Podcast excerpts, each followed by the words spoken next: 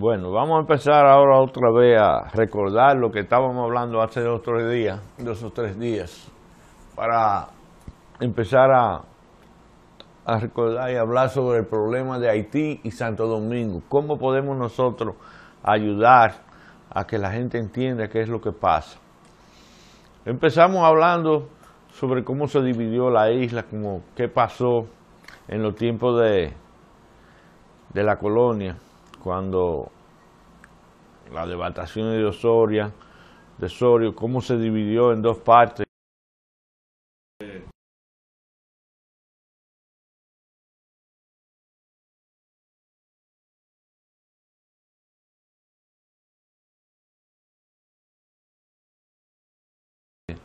mediante el tratado de Rinzui ya se reconoce y aparece el Saint-Domingue.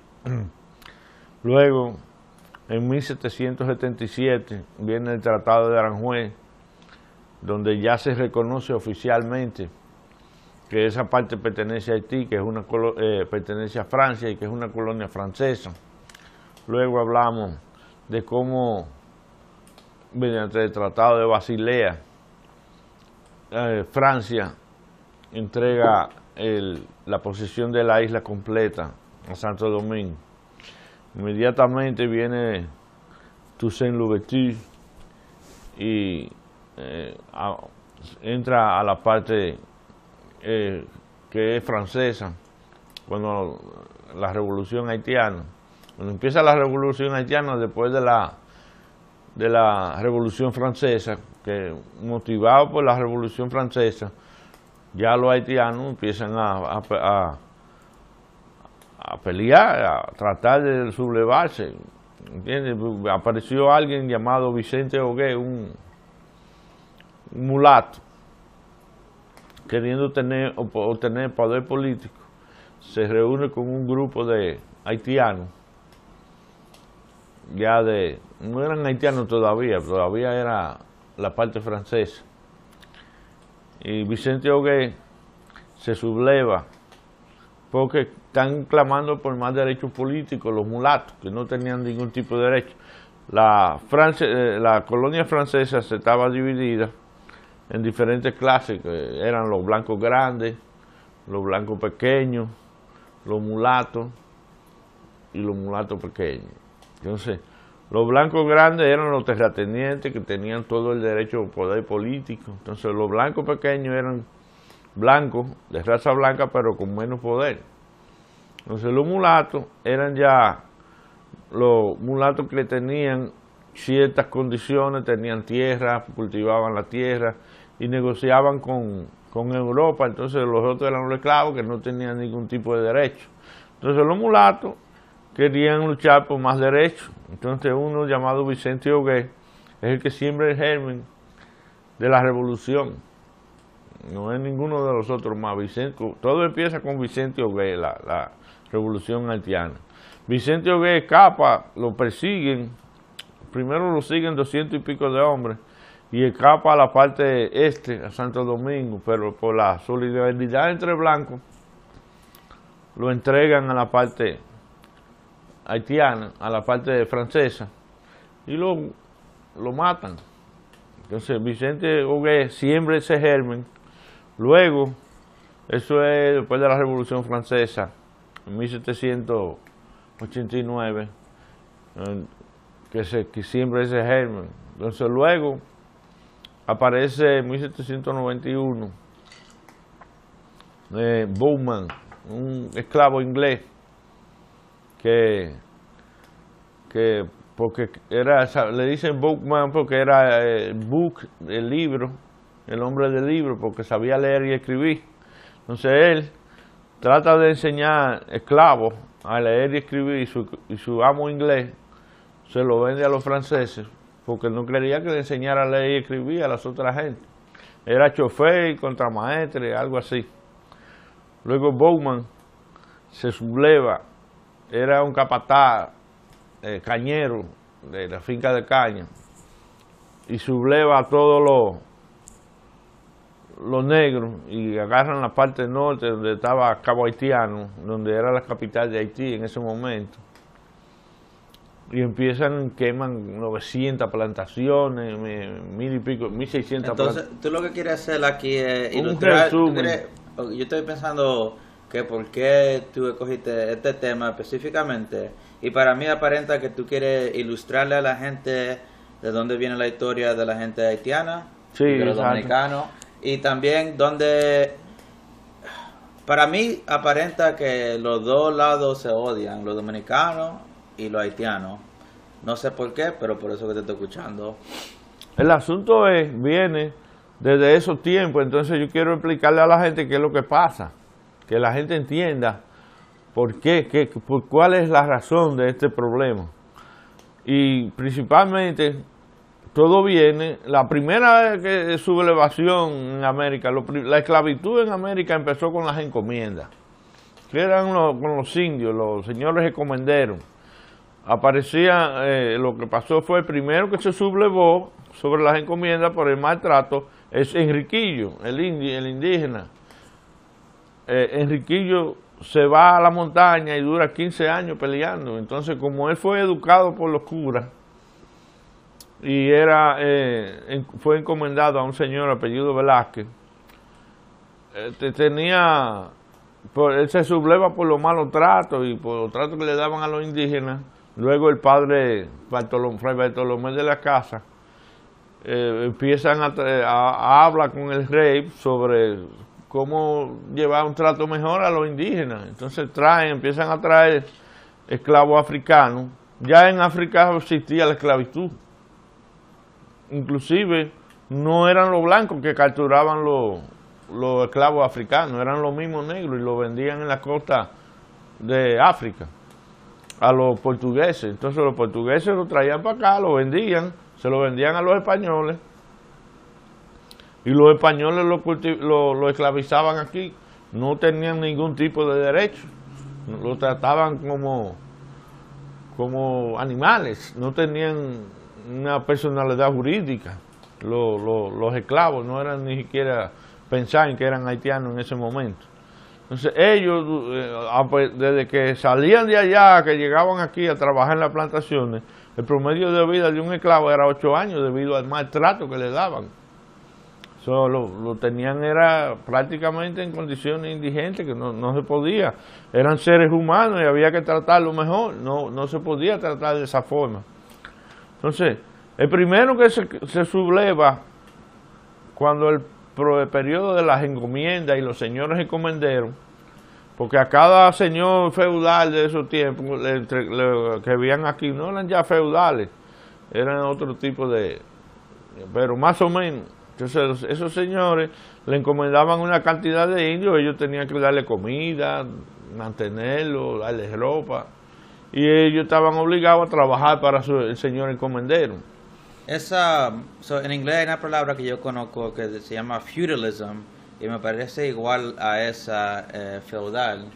el feudalismo es una cosa y ¿qué es eso? eso es lo mismo. El feudalismo fue un tiempo donde las personas que trabajaban para ellos, ellos eran los dueños de la tierra, los señores feudales, los dueños de todo. Entonces tú vivías y tú tenías que pagar un tributo de la producción que tú tenías en esa área. Pero en este momento los encomenderos lo, que, lo único que pagaban era, eh, daban comida y lo cuidaban, lo trataban a la gente, ¿entiendes? Pero empezaron a tratarlo muchos de esos señores encomenderos. Por ejemplo, el padre de, de a quien le encomendaron Enriquillo, lo trataba bien porque él fue que lo, lo criaron. El, papá de, el padre de Enriquillo murió siendo el niño y fue criado por la señor familia Velázquez, pero el padre lo trataba bien, porque entonces el hijo de él no lo trataba bien cuando él murió, el padre, el que crió a Enriquillo.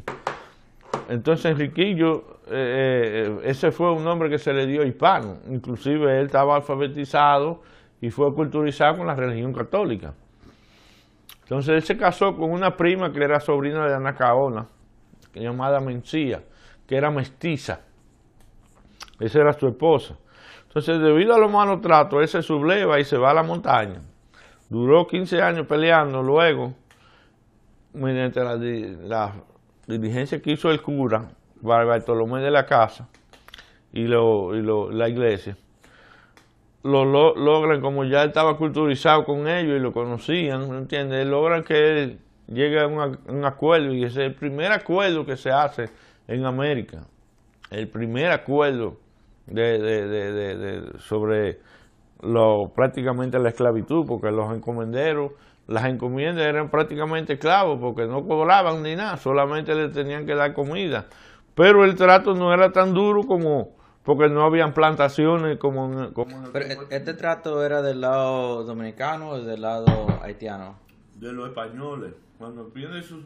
Luego, bueno, el, lado español... Eso fue en 1519, la sublevación de Enriquillo.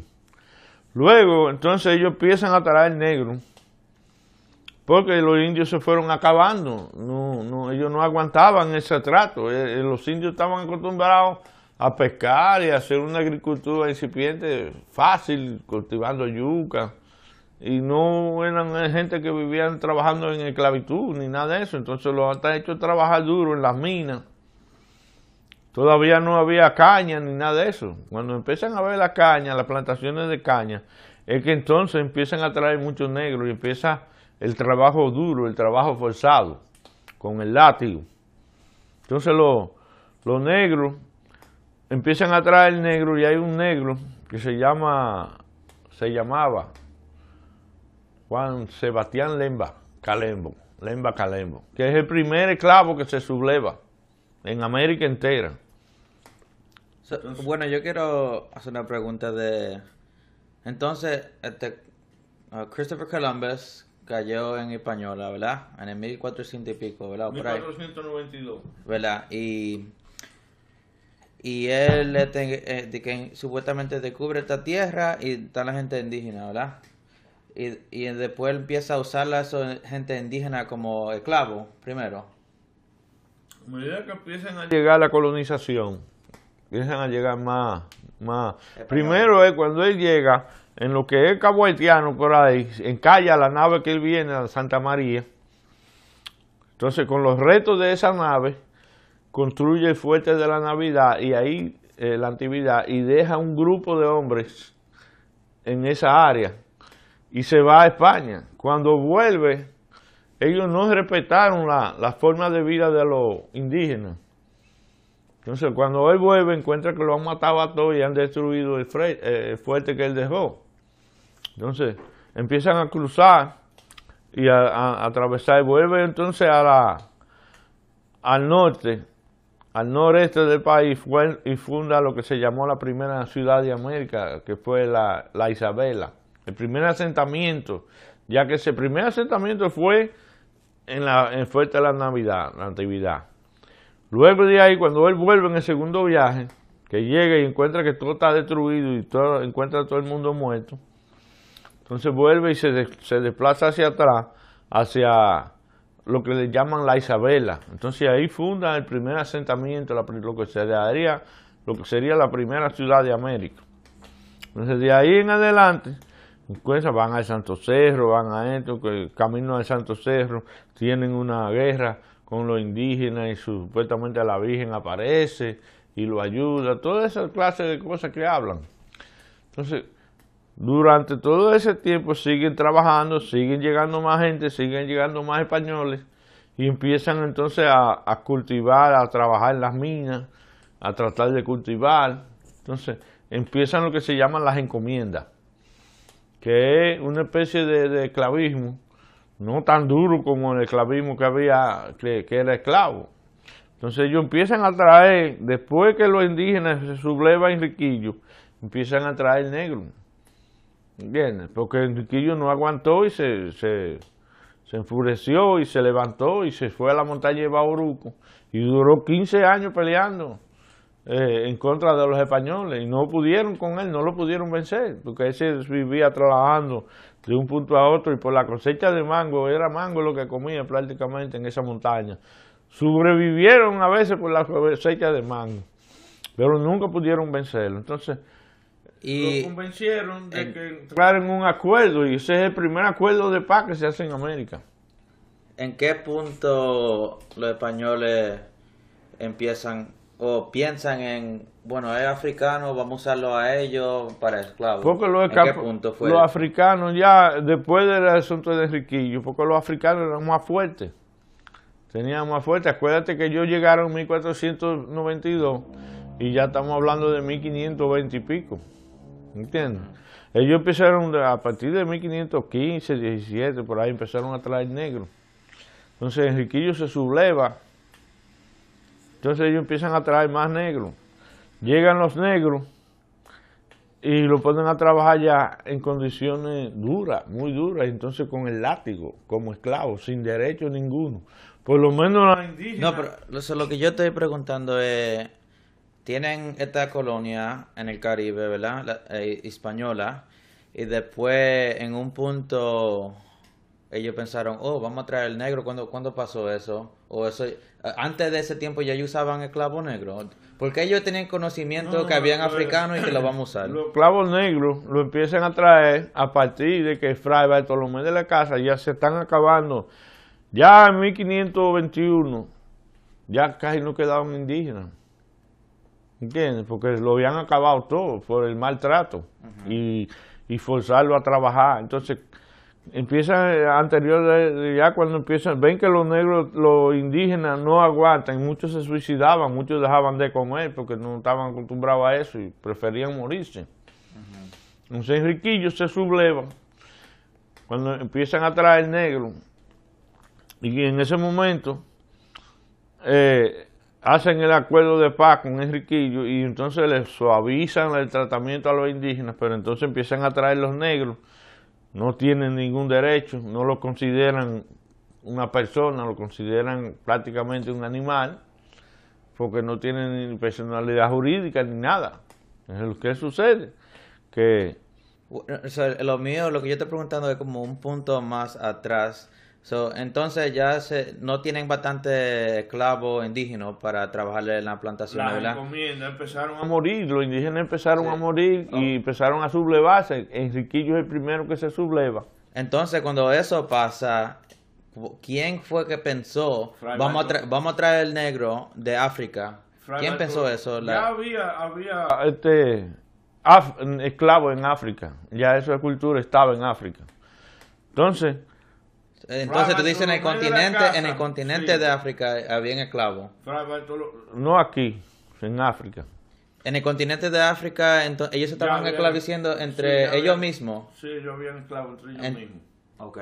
Yo no sabía eso. Fray Bartolomé de las Casas es que se idea traer los negros porque son más resistentes que los indígenas. Los indígenas no estaban acostumbrados a trabajo duro. Eran gente que de la tierra vivían lo que Ellos vivían pescando y cultivaban la yuca y otro tipo de rubro para sobrevivir. Estaban divididos en, cinco casicagos en la isla. A veces tenían guerra con los caribes, porque los caribes eran bien problemáticos. Todos los indígenas que llegaron a la isla venían de tronco arahuaco, colombiano. Y fueron eh, poblando las diferentes islas del Caribe. Entonces lo, estaban los taínos en Santo Domingo, en Puerto Rico, en Cuba. Es la mayoría de los indígenas eran taínos. a la raíz de a la llegada de, Colón y el descubrimiento de América, entonces encuentran oro. Ven que los indios tenían piezas de oro y ellos andaban, era locos por conseguir oro porque eso era lo que más valía cuando eso, el oro. Entonces, antes, antes de eso los españoles tenían el conocimiento de oro, ¿verdad? Sí. Pero vieron que los indígenas tenían oro. Sí, entonces ellos, como vieron que habían oro, entonces empezaron a adentrarse dentro de la isla a ver dónde podían conseguir oro. Y muchos de los indígenas lo ayudaron a ver dónde lo conseguían, en los placeres de los ríos, que bajaba de la montaña, de la donde había oro. Entonces ellos llegaron y empezaron a, minar en Cotuí, en diferentes sitios. Entonces obligaban a los indios a trabajar en las minas. Entonces los indios empezaron a morir. Las enfermedades que ellos trajeron, eh, que los indios no tenían este, defensa para ese tipo de enfermedades, los fueron este, eliminando. Entonces muchas veces ya muchos de los indígenas no aguantaban ese trato y preferían no comer, preferían morir, muchos se suicidaban. Entonces, Enriquillo eh, se subleva. Enrique era el nombre hispano que le pusieron, supuestamente eh, era cacique también. Entonces, Enriquillo se subleva y va a la montaña de Bauruco y dura 15 años peleando y llega a un acuerdo con los, con los, con los españoles, procurado por los curas que ya lo conocían y eran quienes lo habían educado. Entonces se tratan mejor a los indios, entonces el, plan de, el, cura Fray Bartolomé de la Casa se inventa eso de traer los los negros africanos porque son más fuertes para trabajar en la mina, tenían mejor, mejor más fortaleza. Entonces empieza la esclavitud de los negros. Ya en 1521 traen a... Lo que a mí me encanta de la historia es que, este, vamos a decir, eh, en ese punto que empezaron a traer los africanos, ¿verdad? ¿Qué año fue ese aproximadamente? Eso fue a partir de 1515, por ahí. Entonces, aquí, en la, tierra de los Estados Unidos, aquí se estaba desarrollando otra. No había nada en Estados No se estaba desarrollando nada, en ese tiempo. No había ni inglés ni nada. Oh, yo pensaba que se estaba desarrollando algo en el Caribe y aquí arriba había otra cosa. Los ingleses llegaron aquí en 1521, por eso es eh, San Giving Day en 1521. Eh, okay. El día primer San Giving. Ellos empezaron a llegar, ingleses a, esa, a la costa de Norteamérica. Bueno, yo digo eso porque yo, eh, yo creo que yo escuché una vez que este, lo que le llamaban el Atlantic Slave Trade, eh, que traían los clavos desde África a, cruzar el Atlántico para aquí, para los Américas. Era... el primer sitio donde hubo clavos negros fue en Santo Domingo. Sí. No, pero yo digo que después de eso, cuando estaba en los Estados Unidos, yo lo ellos lo, ellos lo traían desde África a Española y después... Y de, India era otro sitio que, donde tenían eh, un centro donde llegaban todos los esclavos y de ahí los distribuían. Y aquí a San Domingo y a Cartagena de India. Sí, entonces ellos lo traían a Española, por ejemplo, y después de ahí cogían para América, para aquí los Estados Unidos pero eso era antes, después. No había todavía Estados Unidos, no, no todavía nada. La colonia, ¿no? El sitio que fue colonizado fue en América entera, por el mundo europeo, fue Santo Domingo. La primera ciudad de América fue la Isabela. No había ciudad ni, ni ningún asentamiento europeo. Nosotros somos, como dicen, el país de los primeros. La primera misa, el primer ciudad, primer asentamiento, todo fue, fue en Santo Domingo, cuando se empezó. Entonces, de Santo Domingo es que se empieza a, salir para todos los otros países cuando, cuando Colón sigue y encuentra el continente. Porque Colón pensaba que había llegado a la India. Yo creí que pensó que dándole la vuelta, no pensó que había un continente en el medio, eh, no sabía de la existencia del Océano Pacífico.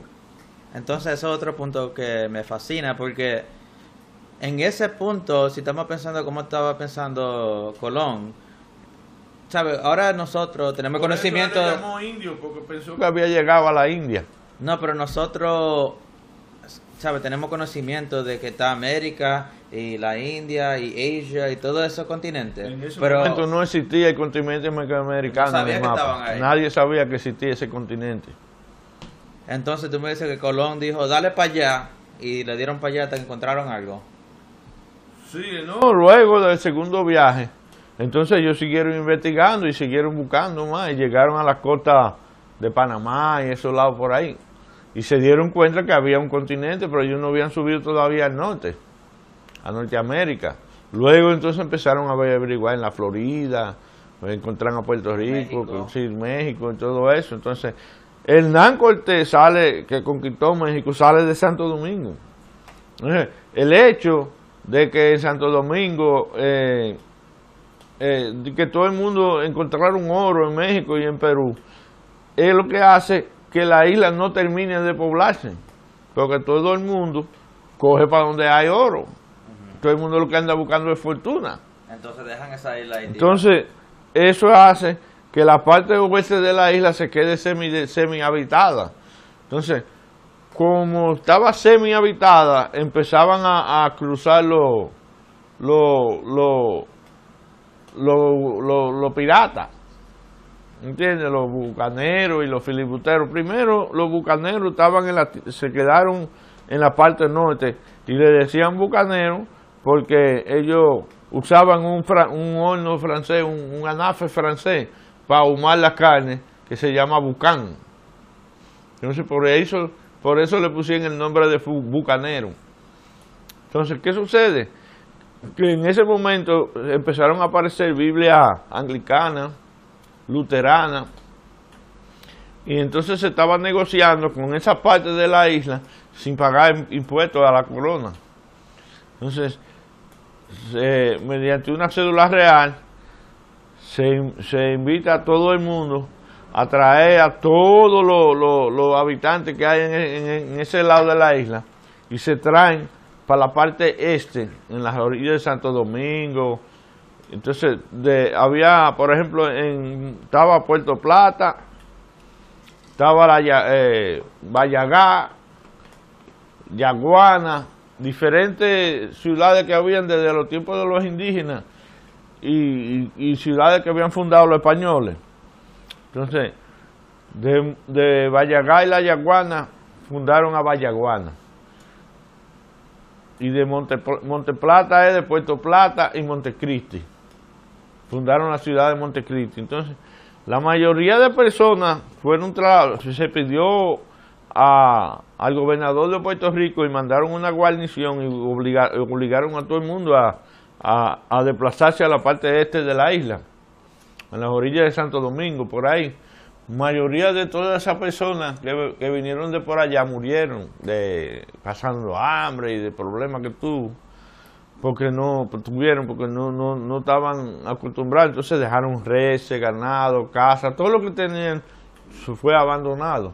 Entonces, todos esos piratas que andaban en el Caribe, ya navegando, buscando cómo sobrevivir y cómo vivir cómodo sin tener que trabajar mucho, ninguno de ellos lo que andaban era saltando. Se empezaron a situar en la isla Tortuga. De la isla Tortuga empezaron a pasar a la isla Grande, a la parte oeste, y ya en 1665 habían tantos que en 1678 se forma lo que se llamó el Tratado de Nimega, y se forma lo que se llama el Saint-Domingue. Luego de eso, con el Tratado de Rijnswijk, que es una ciudad de Holanda, se, ya se reconoce el derecho y se funda, Saint-Domingue, la colonia francesa de Saint-Domingue. Entonces, empieza... ¿La colonia francesa de Saint-Domingue era la isla entera? No, solamente la parte que hay Haití ahora. Ok. Entonces, era inclusive un pedazo menos, porque hay una parte donde está San Miguel de la Atalaya, Hinchas, La Caoba y La Angostura, que es de lo que se llama ahora el Departamento Central de Haití, que pertenecía a Santo Domingo. Entonces, cuando el Tratado de Aranjuez, que fue el último tratado en 1777, antes del Tratado de Basilea, esa era la frontera, el río Masacre en el norte por el lado de Jabón y el río Pedernales en la parte sur. Todo eso, esa área era eh, eh, de ahí para allá, hacia, hacia la orilla, donde está también, por ejemplo, la bahía de Gonaive, la isla de Gonaive, también se le deja a Haití, la isla Tortuga, todo eso se quedan los franceses con ellos. Entonces, ¿qué sucede? Que a medida que, que empiezan a desarrollar el cultivo de caña, Haití era uno de los países más ricos del mundo, del mundo entero, uno de los sitios donde mejor se vivía. No había escuelas, no había universidades, no había nada, porque no era, eso era considerado como una factoría, ¿entiendes? Había, sí había teatro, había centros de, centro de diversión, pero no había sitio donde culturizar a nadie porque eran esclavos la mayoría que tenían. Entonces ellos, los franceses, empiezan a traer esclavos para cultivar caña y cultivar café, café y anís, cosas que usaban para teñir la tela darle color a la tela. Entonces, eh, Haití se convierte en la colonia más rica de Francia. En Haití se producía más que en todo cualquier sitio del mundo, eran más ricos, porque la materia prima era lo importante. Entonces, Francia era lo que más consumía y era el que eh, controlaba eso en Europa. Entonces yo entiendo por qué no la querían dejar ir tan fácilmente. Claro, por eso ellos no querían entregarlo. Pero ¿qué sucede? Que en 1789 sucede la Revolución Francesa. La, Revolución Francesa provoca, se forma la primera asamblea, colonial, donde los blancos grandes quieren independizarse de Francia porque ya tienen la idea de la liberación de la esclavitud y a los esclavos blancos grandes de, de, Haití no les convenía porque ellos querían seguir explotando los negros. Espérate, tú dices la Revolución Francesa, que eso fue eso fue cuando estaba Napoleón. Antes. Antes. 1789, Napoleón. fue la Revolución Francesa eh, en Francia tenían... La Declaración de los Derechos Humanos. que tenían esclavos allá, pero dijeron no más esclavos, ¿verdad? No, en Francia no tenían esclavos en Francia. Los esclavos estaban fuera. Pero entonces, ellos acaban con lo, con lo, Antes, por ejemplo, se creía que los reyes tenían origen divino. Y por eso ellos tenían... Eh, ¿Me entiendes? Ellos rompen con esa... Con eso de que dicen que todos los hombres nacemos iguales y tenemos el mismo derecho. Eso es lo que se llama la Declaración de los Derechos Humanos, que se hace a raíz de la Revolución Francesa. Entonces, luego hay un periodo de fuerza cuando Robert Pierre y ese... esta Revolución eh, Francesa, ¿era en qué año? En 1789. Okay. lo que yo estoy pensando es, porque yo he estudiado... Yo he estudiado mucha historia americana aquí de los Estados Unidos y en ese tiempo yo recuerdo leer de Benjamin Franklin que él andaba mucho pa, de, de la colonia a, allá a France y para atrás. Eso fue antes de la Revolución Francesa, porque los franceses se arruinaron casi luchando por la libertad de América. Los, los, Estados Unidos recibió muchísima ayuda por la ayuda, por la, el tratado. Benjamin Franklin era el embajador en, en Francia sí, sí, yo estoy pensando si, si lo... colonia cuando eso todavía no, no era no era no, pero yo estoy pensando si los franceses están proponiendo esta idea de que todo el humano es creado igual y tenemos los mismos derechos que si él sentado ahí con ellos este cogió ese conocimiento y lo trajo para atrás y dijo cuando estábamos formando los Estados Unidos y que él dijo eso que lo pongan en la declaración de independencia. que ya en 1521 había gente aquí. Vinieron los peregrinos en el Mayflower. Entonces ya estamos hablando de 1789, ya habían, ya en 1776 fue la independencia. Entonces, Benjamin Franklin, lo que los ingleses venían y peleaban aquí, y vivían peleando para recuperar otra vez el control de la colonia. Eran 13 colonias que había en la orilla del Atlántico. Para el otro lado estaban los franceses hasta el Mississippi, lo que se llamaba, eh, esto llegaba hasta el Mississippi, y de ahí para allá era Luisiana, que pertenecía a Francia, y la parte también hasta el norte, hasta los, lados de Canadá y todos esos lados perteneció a Francia, por eso en Quebec hablan francés. No, pero lo que yo, yo creo que tú no estás entendiendo lo que yo estoy eh, hablando. Eh. So, tú dices la Revolución Francesa eh, ¿Era en qué año? En 1789. Entonces era después de que se formó los Estados Unidos. Sí. Ok, no, ok. Pero que los Estados Unidos se formaron. En el 76. En 1776. No, pero yo estaba pensando... 10 años después. Sí. Es que ya hace la, nace la Revolución Francesa, donde rompen con el estigma de que los reyes que tienen origen divino y todo eso, ya todo el mundo somos iguales y se hace la declaración de los derechos humanos, de que todos los hombres nacen con el mismo derecho, no importa sea blanco, negro, ni de donde sea. Ok, bueno, es que estaba confundido. Yo estaba pensando de que esta revolución francesa estaba ocurriendo antes de que se formara los Estados Unidos y que Benjamin Franklin estaba ahí cogiendo datos de que, oh, los humanos iguales.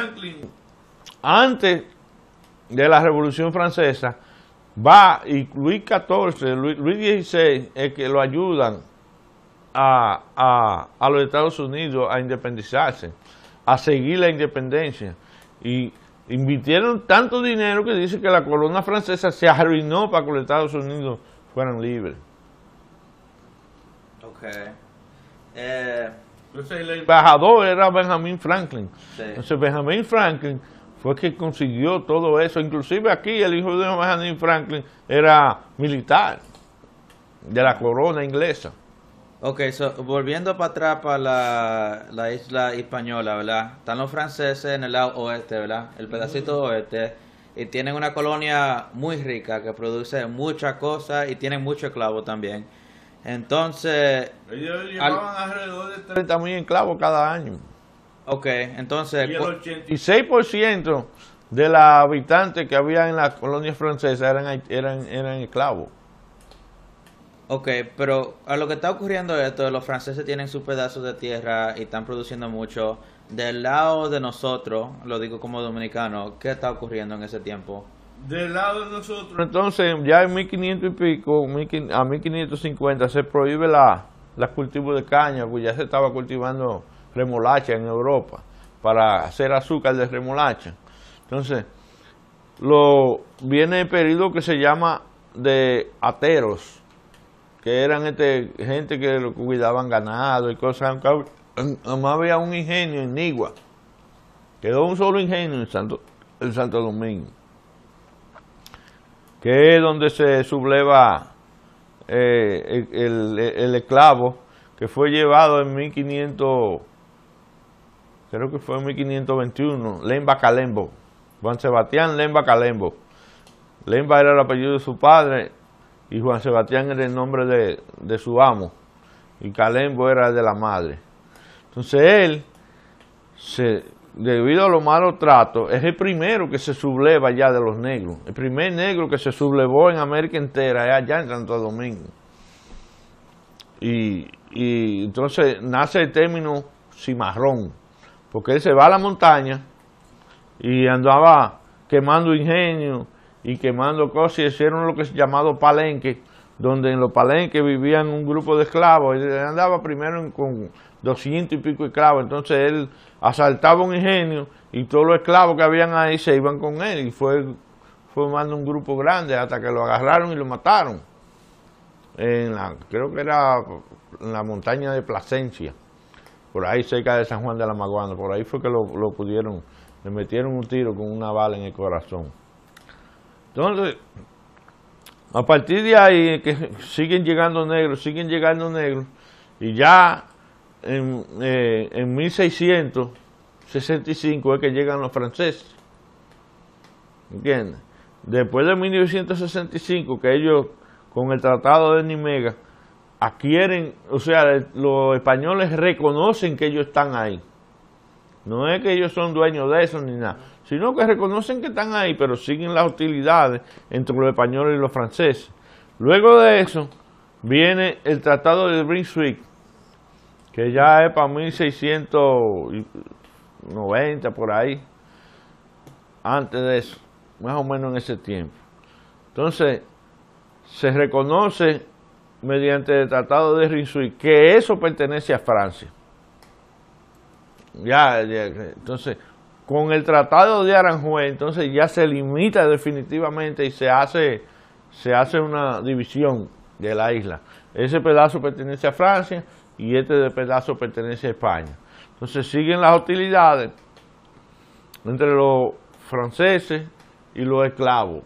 A partir de 1789, entonces empieza con la Revolución Francesa, se empiezan las hostilidades entre los franceses y los hispanos, con Toussaint Louverture y ese grupo. Pero el primero que se lo subleva es Bookman. Bookman, un esclavo de origen, nació en Jamaica y era esclavo inglés. Entonces, porque está enseñando a los, a los esclavos a, leer y escribir, el dueño lo vende a, a, a los franceses y cae en Santo Domingo. Entonces ahí él era un capataz cañero, organiza todos sus esclavos de la parte del norte de Santo Domingo, pues donde estaba Cabo la ciudad de Cabo, donde está Cabo se sublevan y queman mil y pico de plantaciones, 900 propiedades y empiezan a dar el pleito, definitivamente. Entonces luego de eso, ya, entonces sale Toussaint Louverture, que es quien dirige realmente la revolución de los haitianos, o no de los haitianos, porque tampoco Louverture quería independizarse de Francia. Louverture, inclusive, él siguió desde 1993 hasta 1802 por ahí. Él era el gobernante 10 años y nunca, nunca proclamó la, liberación. Inclusive seguían los, esclavos este, trabajando en plantaciones. No le pagaban, pero ya no era eh, eh, con el látigo. O sea, era una esclavitud sin el látigo. Era una, prácticamente una esclavitud, pero sin el látigo. Entonces, ¿qué sucede? Jean-Jacques Dessalines también era, era, era otro esclavo y se, y se subleva. Era lugarteniente de, de Dessalines, inclusive dicen de, de, de Toussaint Louverture, que él fue quien entregó a Toussaint Louverture cuando lo lleva preso. Cuando viene Sontonac, otro francés, que eran antiesclavistas, entonces esa gente se llevan a, a, a, a Toussaint Louverture preso para Francia, ya la gente de, no, fue, fue en 1802. Entonces, Sontonac eh, es quien declara la liberación de los esclavos, porque ya para ese tiempo pertenecía a la isla completa por el Tratado de Basilea a Francia. Entonces, quien declara la abolición de la esclavitud es un francés, no, son los haitianos. La gente cree que fueron los haitianos, pero fue un francés quien declara la, la apellido Sontonac, que fue él y otro más. Entonces, el hecho de Sontoná eh, declarar la, eh, con la influencia de la Revolución Francesa porque él era, era antiesclavista, Sontoná. Luego, entonces él empiezan a pelear a todos los negros por su libertad. Hasta que llega, vinieron las tropas, vinieron, con Sontoná vinieron ciertas tropas alemanes que eran este eh, ¿cómo que se llama? Cuando tú peleas por dinero, este, que eran gente que, que fueron, este, eh, lo, lo, lo, lo, consiguieron para pelear a favor de, de Francia, pero eran polacos y alemanes. Entonces, los polacos y los alemanes Francia empieza a traer tropas de Martinica y Guadalupe donde tenían esclavos y tenían guarniciones. Entonces esas tropas empiezan a pelear con... Dice que, que Haití venció a, al ejército francés y eso es una mentira solemne. No lo venció nada, lo venció la fiebre amarilla. Murieron casi 30 mil. Todo el ejército que vino con Leclerc, inclusive Leclerc... Eh, eh, eh, Charles Leclerc, que era el esposo de la hermana, la hermana de, eh, la hermana de, él era la esposa de Napoleón, de Paulina Bonaparte. Entonces, hasta Charles Leclerc muere en la isla Tortuga de la fiebre amarilla y murieron casi todos. De eso yo sé, de la fiebre amarilla, porque estudiando historia de aquí, de los Estados Unidos, eh, los franceses se le fueron huyendo para Filadelfia, ¿verdad? Se fueron de Haití a, Filadelfia aquí, que era una ciudad, una de las más grandes y todavía es de la colonia, o yo creo que era los Estados Unidos en ese tiempo ya, no recuerdo. Eh, y después aquí en Filadelfia empezó eh, la pandemia de la Yellow Fever que le hicieron. Aquí también pasó porque lo trajeron los franceses. Entonces, eso fue Dios que le mandó eso a los haitianos, que esa fiebre eso parece que era un virus algo. resistente que los blancos para, aguantar eso. Entonces, en la batalla de Berthier, que se llama Berthier, algo así en francés, dice que Dessalines vence al ejército francés, pero no fue que lo venció. Los ingleses ayudaron impidiendo que trajeran tropas de Martinica y Guadalupe y bloquearon que no llegaran más tropas a Haití. Entonces, aparte de eso, los que habían llegado con la primera tropa, con Sontoná y ese grupo que llegaron en 1802, creo que fue, se trabajaron, pelearon junto con, con, con, con Toussaint Louverture y de Salini y vencieron a eh, el, ejército francés se entrega eh, ante los no ante el Toussaint Louverture ni ante Salini, sino ante los polacos y los alemanes. ¿Entiendes? Es que ellos claudican la guerra. Entonces dice que, que el ejército de Dessalines venció en la batalla de Berthier al ejército francés. No, nada más mentira que eso. Fueron los polacos y los alemanes con el bloqueo del ejército inglés que no permitieron que trajeran más gente. Entonces, ahí se viene un periodo de tranquilidad hasta 1801, 1802, cuando en 1802 eh, es que llega la tropa de Leclerc a, volver a, a, coger la parte este de Santo Domingo que había, Toussaint Louverture había invadido. Entonces ellos se, eh, se quedan en esa parte, los franceses, para volver a recuperar la isla entera con Napoleón, porque ya Napoleón acaba con la Revolución Francesa también. Napoleón es en 1999, en 1899, eh, que agarra el gobierno. Entonces, en ese momento ellos agarran y se meten, tratan de entrar a Haití y siguen eh, peleando. Los franceses con los con haitianos, pero entonces los haitianos en la batalla de Berthier con la ayuda de los polacos vencen al ejército francés y se van. ¿Entienden? Se quedan ellos, en 1804 declaran la independencia de Haití, los haitianos, eh, al mando de, Jean-Jacques de Salines, que era un esclavo también que nació en Guinea. Y de Salines empieza un periodo de recuperación en Haití. Entonces, los dominicanos, o no los dominicanos, los hispanos, quedan al mando de Francia de 1802, 1804 a 1809. En 1809, entonces, en la batalla de Palo Hincado, eh, es que se liberan de los franceses, los dominicanos. Eh, ¿Pero era de los franceses o de esta nación? De los franceses porque la, isla entera por el Tratado de Basilea se le había donado a Francia. Oh, pero yo pensé que era que ellos pusieron una división en, la isla. ¿Era la isla entera? La división estaba desde el Tratado de Aranjuez, que fue en el castillo de Aranjuez, en, España.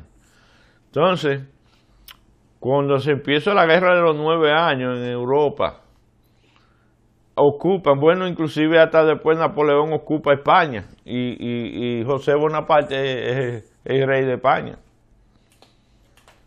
¿Entiendes? Entonces, ellos están allá, Luis Ferrán, cuando se hace la independencia de Haití, los franceses que quedaron cruzan para pa, pa el lado de, la parte que quedó del Tratado de Basilea, le quedó a los franceses.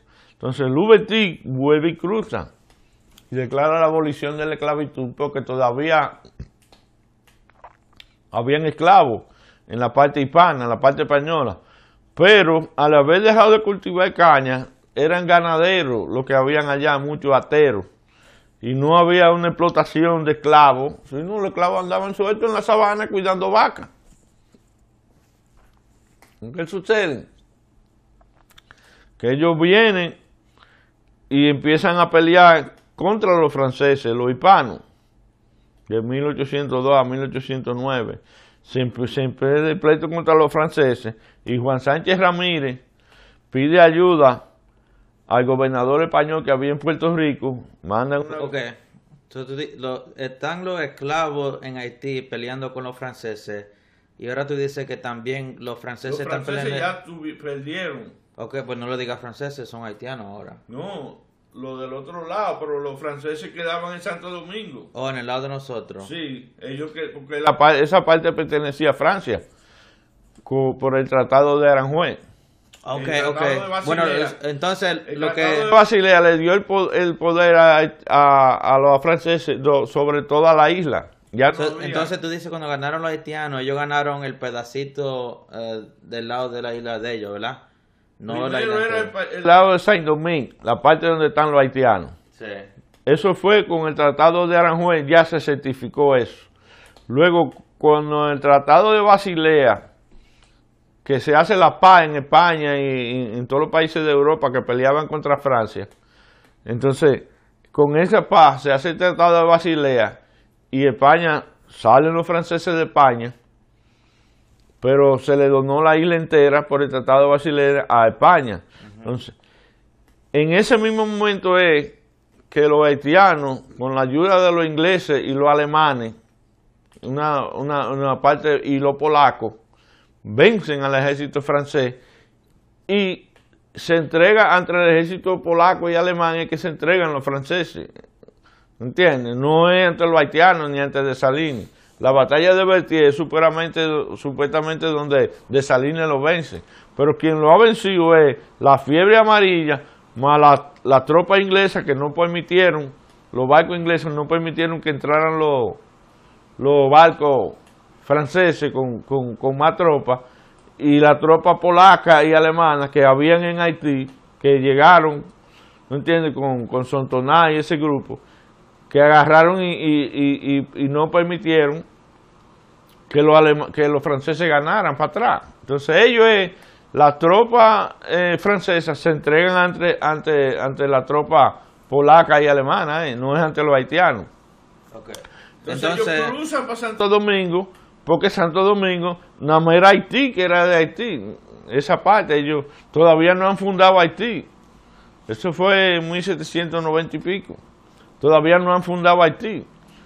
¿Entiendes? Entonces, ellos fundan Haití en 1804. Y eso fue, esa pleito fue a partir de 1900, 1793, después de la Revolución Francesa. Entonces, cuando ellos cruzan, los franceses vuelven a Santo Domingo, al área hispana, porque según el Tratado de Basilea, toda la isla pertenecía a ellos.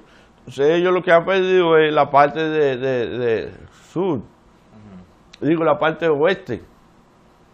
Entonces, ahí había un gobernador ya apellido que versó en, en, en la capital, que era el gobernador francés entonces Ferran, Luis Ferran, que era el que estaba en la tropa en la frontera peleando, vuelve, quita al gobernador en la ciudad de Santo Domingo y toma el mando y lo embarca para afuera.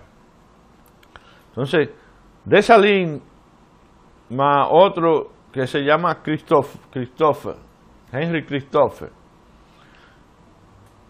invaden a Santo Domingo con lo que se llamó la matanza de, el de Huello de Moca. Ellos agarran y entran. Los que invadieron son haitianos, ¿verdad? Ya son, son haitianos. Porque en 1804 eh, eh funda entonces el, el imperio de Haití. Él era emperador. Él lo que fundaba en un imperio, no lo que tenía Duarte en la cabeza. Duarte andaba hablando de república, donde había votos y de todo. Inclusive Duarte lo nombraron presidente y no quiso aceptar la presidencia. Dijo que este más aceptaba la presidencia si era producto de una elección. Pero, ok, si tú dices que la isla entera, la isla entera le pertenece a, a, la Francia, ¿verdad? Pero del lado oeste tienen esclavos africanos y lo tienen trabajando muy duro. Y del otro lado tienen Los eh, esclavos que habían en España, en la parte hispana, eran tratados más suaves. Porque pero tú dices tú dices la parte hispana, pero ¿eran francés o eran españoles la gente eran ahí? Hispanos, eran hispanos, no había muchos franceses. Se le donó eso mediante el Tratado de Basilea, se le dio el derecho de la isla completa a Francia, pero eran hispanos los que vivían, los que vivían ahí. Eran españoles y descendientes de españoles. Los franceses vivían en la parte de Haití, en Saint-Domingue. ¿Entiendes? Entonces, cuando ellos hacen la revolución en Haití, ¿por qué Haití está tan dañado ahora y tan jodido? Porque ellos acabaron con la gente que tenía plantaciones, la gente que tenía organización, la gente que podía trabajar y, cultivar y, organizarse para el país. Ellos matan todos los blancos, matan todos los mulatos, todo el mundo. Entonces lo que quedaron fueron esclavos, solamente esclavos. Entonces no eran organizados, no habían estudiado, ¿entiendes? Entonces, bueno, que no tenían el conocimiento de hacer eso. Pero del lado de nosotros, yo estoy empezando a ver que quedaron esa gente y se mezclaron y formaron un país democrático. Los franceses que quedaron fueron los que ayudaron a pelear a Duarte en 1844. Por ejemplo, Francisco Soñé, ellos se casaron con gente hispana, con mujeres hispanas, y adoptaron un nombre hispano. Nicolás Mañón era Nicolás Magnum. Francisco Soñé era Francisco Sogné. Y así muchos más de los que pelearon, que pelearon en la pirámide con Napoleón. Y ya ellos se quedaron a vivir en Santo Domingo, y, incluyendo el grupo de Antonio Dubejé y ese grupo, y enseñaron a, a pelear a los dominicanos. ¿Entienden? Ellos fue que lo enseñaron a pelear, porque los dominicanos eran todos ateros, eh, cuidando ganado. La gente de Santana, de, el, papá de Santana, fue de lo, de lo que... O sea, el papá de Santana vivía, eran canarios y vivían en, en, lo que es el departamento central de Haití ahora. Eso se llama Hinchas, donde nació Santana. Santana nació, el primer presidente dominicano, nació en el área que ahora es Haití. Porque esa persona, esa parte del Tratado de Aranjuez, eh, son como 6.000 kilómetros cuadrados. Siempre con la, con la revolución de, de, la... Después que Santana volvió y anexó a, a Santo Domingo a España, eso se quedó con la revolución que, que, que lideraba por Duperón y Uliceró y ese grupo que fueron lo que se llamó la restauración, se quedó sin resolver ese pedazo. Y los haitianos se quedan ahí, se fueron metiendo más. Entonces, luego, Horacio Vázquez, el presidente que surge a partir de la ocupación americana de 1916 eh, a 1924, que en 1922 se hace el tratado Río Peinado y se devuelve otra vez la soberanía a Santo Domingo, se hacen elecciones y gana Horacio Vázquez. Horacio Vázquez era un hombre enfermo, eh, inclusive tenía problemas en los riñones y tuvo que venir aquí a Baltimore y le sacaron un riñón en esos tiempos, en 1800, en 1920 y pico. Entonces, como era un hombre enfermo y cosas, no, como que no quiso mucho pelear ni vaina para recuperar, porque esos terrenos de la provincia donde está Hinchas, que ahora pertenece a Haití. Entonces él hizo un tratado en 1929 y dejó ese pedazo que lo cogieran los haitianos. Luego Trujillo permitió también, eh, Trujillo era lo que él decía, el Congreso él lo nombraba, era usted senador nombrado, no había elecciones ni nada. Trujillo hace el tratado en 1936 y certifica ya que le dona esa parte a Haití, se lo dejó así a Haití. Entonces ellos, los haitianos, siempre viven pensando que la, isla entera le pertenecía a ellos, porque con el Tratado de Aranjuez, eh, el Tratado de Basilea, cuando ellos vencen eh, supuestamente al ejército francés, la isla entera le pertenecía a, Francia. Bueno, a, a, mí me parece así un poco. No, porque ellos se han independizado ellos. Este lado no el lado de Santo Domingo no, ellos no habían independizado ese lado. Pero lo que yo digo es que ellos le ganaron a los franceses y la isla entera pero la isla entera era de los franceses. Sí, ellos dicen esto todo es de nosotros y ahí se ponen a pelear con los dominicanos. Ellos cruzaron porque temían eh, Luis Ferrand el gobernador francés tiró un decreto para revolver la esclavitud entonces ellos temiendo que haya la esclavitud, es que cruzan, que vuelvan a restablecer la esclavitud, es que cruzan para Santo Domingo. Y Lubertud, Trujillo Lubertud, y declara la abolición de la esclavitud en Santo Domingo. Pero Lubertud no se había eh, independizado de Francia todavía. Quien se desindependiza es de Salinas en 1804. Y trata de invadir a la República Dominicana, inclusive en la Constitución de 1805, él pone que la isla entera pertenece a Haití, cuando hace la primera constitución haitiana. Entonces no, no permiten eh, en, en esa constitución y siguen peleando, siguen peleando hasta que matan a, a, a Desalines porque él era emperador, él se declaró emperador, fue, él fundó el imperio de Haití. Entonces él eh, restablece el derecho de pernata. O sea, eso es que cuando una muchacha se iba a casar, el primero que la tenía que poseer era él, porque él era el emperador, el jefe. Entonces la gente pensando en que estaba violando y que estaba vejando a las hijas y lo agarran y le hacen un complot y lo matan a Desalines. Sigue por ahí ese tiempo hasta que eh, después de Desalines quien toma el control, en la parte norte existía el reinado de Cristófe, que también era emperador, y en la parte sur era como una república donde estaba el general Petión. A la muerte, Cristófe se suicida porque él sufría de alopecia y de otro tipo de vaina y era medio loco. Hizo una fortaleza a 800 metros de altura, que donde murieron más de 20 mil obreros construyendo eso. Y entonces supuestamente los, obreros negros que él tenía ahí, y tenía esclavitud, y, ellos también tenían esclavitud, porque no, no era esclavitud del látigo, pero no, no cobraban, no tenían que trabajar gratis. ¿Entiendes? Pero en la parte sur de Haití, en la parte norte, Cristóbal tenía un control estricto. En la parte sur era como, eran como plantaciones de, que no eran gobernadas por el gobierno, por no había sino los dueños de la plantación. Entonces, eso hizo que la parte sur, donde está Puerto Príncipe, no fuera muy fuerte. Petión logra unificar Haití con la muerte de Cristóbal cuando se suicida. Entonces ahí, entonces yo te estoy hablando que cuando habían dos o tres mil personas aquí, ya Haití tenía ejército de 20 mil hombres y 30 mil hombres.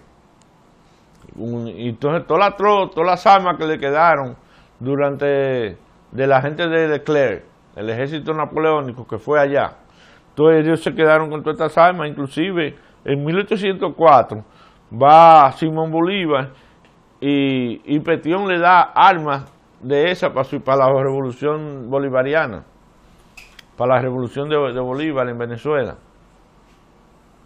Por eso no permitieron en 1821 cuando este el ex gobernador y el rector de la universidad, José Núñez de Cáceres, trata de hacer la independencia, que le llaman la independencia efímera en 1821, porque eh, eh, Petión había muerto como en 1818 y entonces entra a gobernar Boyer y en 1822 con un ejército preparado donde no había más que dos o tres mil personas en la parte dominicana entra con un ejército grandísimo ¿entiendes?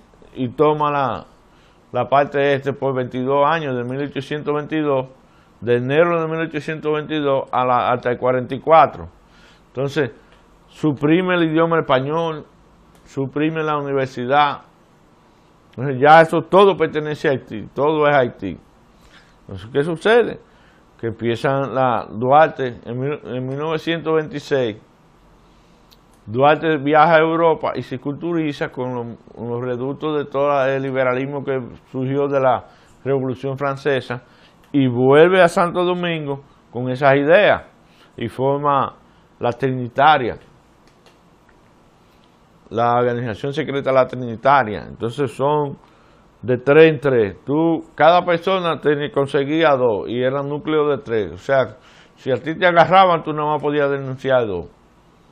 Y ahí empezó, hasta que en 1844 estalla la Revolución Dominicana y con el trabucazo en la puerta de Conde se declara la independencia. Se declaran la independencia en el 27 de febrero. Pero ya en marzo el presidente en Haití era, era Charles Gerard. viene, viene por el norte 10.000 hombres por los lados de Santiago, 10.000 por los lados de San Juan y 10.000 por Neiva, 30.000 hombres. Y el ejército dominicano tiene alrededor de 2.500 hombres, que son los ateros de, de Santana, ayudados por los reductos de de del ejército francés que quedó desde los tiempos de Louis Ferrand. Bueno, todos esos franceses que estaban entrenados para pelear, enseñaron a pelear a los dominicanos.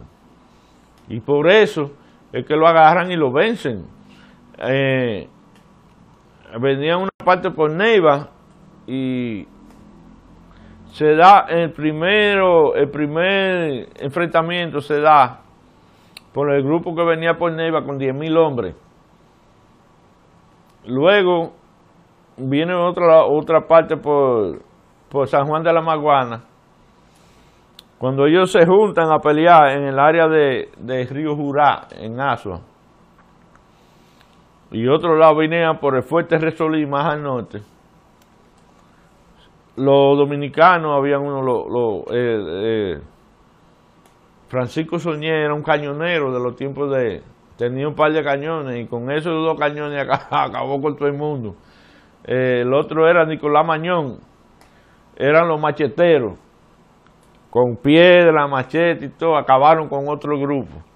Entonces le cortaron a, a la cabeza al, al comandante haitiano en el río Jurá. Entonces, acabaron con toda la con toda la, parte de, la parte que, era los militares que gobernaban la parte de, jerárquica de los militares haitianos entonces los guardias que quedaron se dispersaron porque estaban sin órdenes sin, sin nadie que lo pudiera organizar entonces se vuelven para atrás entonces Santana ordena que quemen la villa de Asua y se retiran a la montaña del número. Eso ya después de la independencia dominicana, en el 19 de marzo. Entonces se quedan ahí en el número, en un desfiladero donde tienen que cruzar todo el mundo por un solo sitio. Hay otro sitio por donde podían cruzar, que era por el, por el Memiso, que había otro paso. Entonces no podían atravesar por la cordillera central. Los otros podían atravesar por la, por la Jabón y ese grupo va con el, general Piero a, tomar Puerto Plata y Santiago. Pero entonces el grupo que viene con Gerard con 20 mil hombres, 10 mil que pelearon en el frente y, y Gerard que venía con 10 mil hombres más, no pudieron atravesar por, por, el, por el número. Por el otro lado, por donde podían cruzar era por la playa Caracoles, por donde entró Camaño, cuando fue a, a invadir Santo Domingo con los guerrilleros. Entonces ahí había una, un par de cañoneras que tenía la República Dominicana y, eh, de ahí controlaron que no pudieran cruzar por la playa. El general Felipe Alfao, que fue de los que fundaron la Trinitaria, estaba en el Memiso y Santana estaba en el número. Entonces, el general José María Inver estaba en Santiago, los hermanos Franco Vidó, Fernando Valerio, un grupo de, Sánchez también estaba, eh, Mella estaba en Santiago.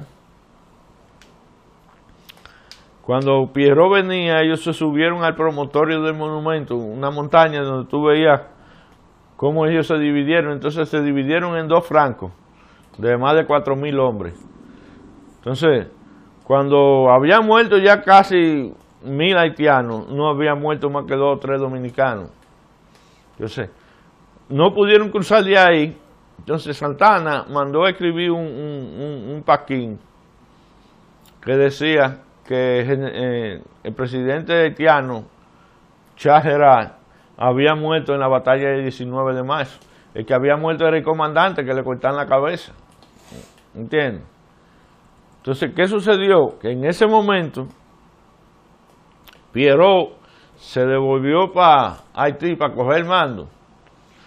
Pero cuando Gerard va para atrás también para Haití, desde ahí del número de Asua, ya Pierrot estaba en, en Haití. Entonces tomaron el mando y Gerard tuvo que embarcarse antes de llegar a Haití porque lo estaban esperando para fusilarlo.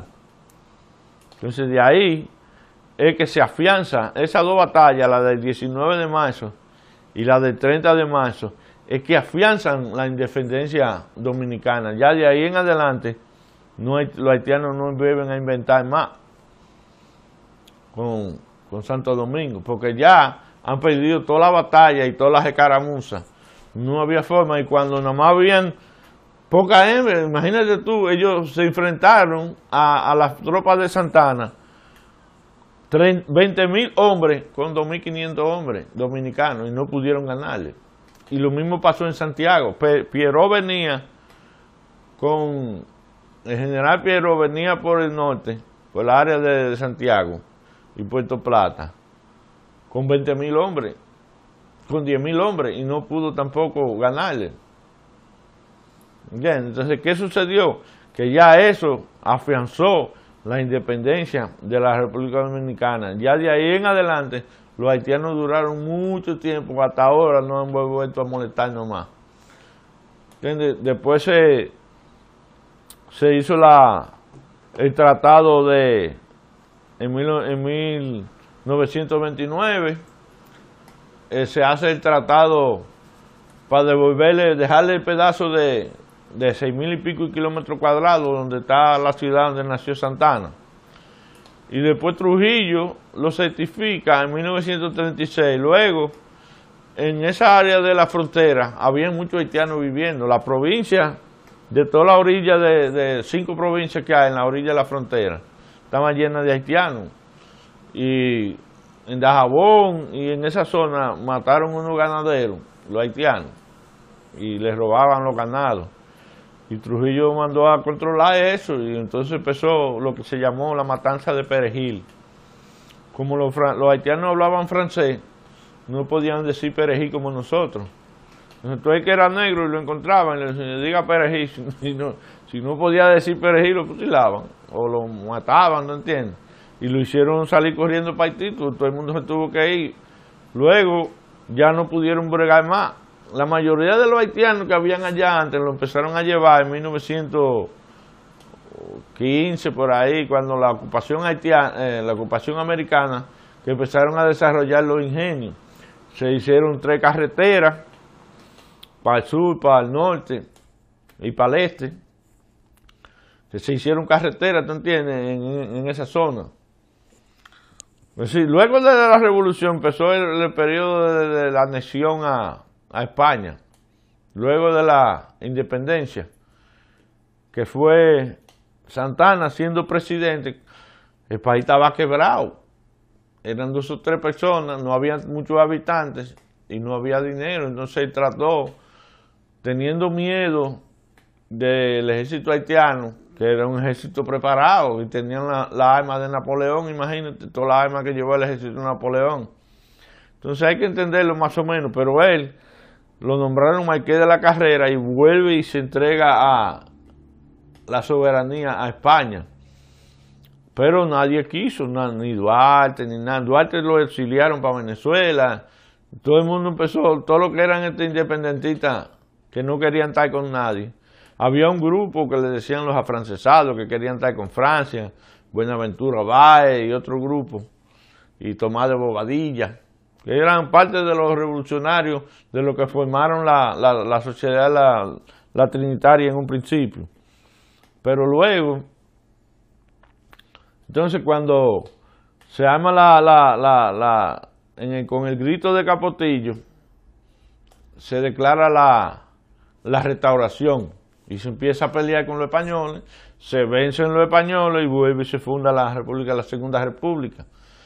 Entonces ahí eh, fue Luperón, Lili, hasta 1889, luego un, un periodo de muchísimo gobierno, mucha inestabilidad en, en, Santo Domingo, hasta que llega Moncáceres en 1903 creo que fue. Luego matan a Moncáceres y sigue la inestabilidad hasta que llegan los americanos con la deuda que había, que había hecho Lili, porque Lili hizo planta, hizo el ferrocarril que llegaba de La Vega, Santiago, Puerto Plata, Nagua, un ferrocarril que hacía hasta Samaná. Y, hizo la primera planta eléctrica en Santo Domingo, la luz de Lili. Entonces, y, había tomado mucho, mucho dinero prestado, además, había mucha gente que peleaban en contra del gobierno de ahí, entonces él cogía dinero prestado para mantener esos caciques locales como gente fuerte que había en las diferentes ciudades. Y él, para mantener esa gente a favor de él, le vivía dando dinero. Eh, ¿Qué sucedió? Que eh, dejó una deuda grande. Entonces los norteamericanos, los ingleses, había una compañía llamada La Improvement, que tenía toda la... Le, cogían, por ejemplo, eh, un millón de libras de esterlina para pagar tres. Oye, ¿cómo era? Que hacían los... Porque las, las otras, la otra parte era para comisión de los lobistas. Entonces, Dejó el país endeudado. Entonces, los, americanos compraron toda la deuda y se, y se metieron en 1916 a Santo Domingo y cogieron en las aduanas y cogieron el gobierno, el control del gobierno. Y pusieron un gobierno militar. Entonces, ese gobierno duró de 1916 a 1922, cuando se hizo el tratado Hugh Peinado. Hugh era un, un senador americano y Peinado era un, uno de los caciques locales dominicanos, que senador creo que era. Eh, papá de uno que era Jacinto Peinado, abuelo de Jacinto Peinado, no que fue senador y que trató de ser presidente allá en los años 80.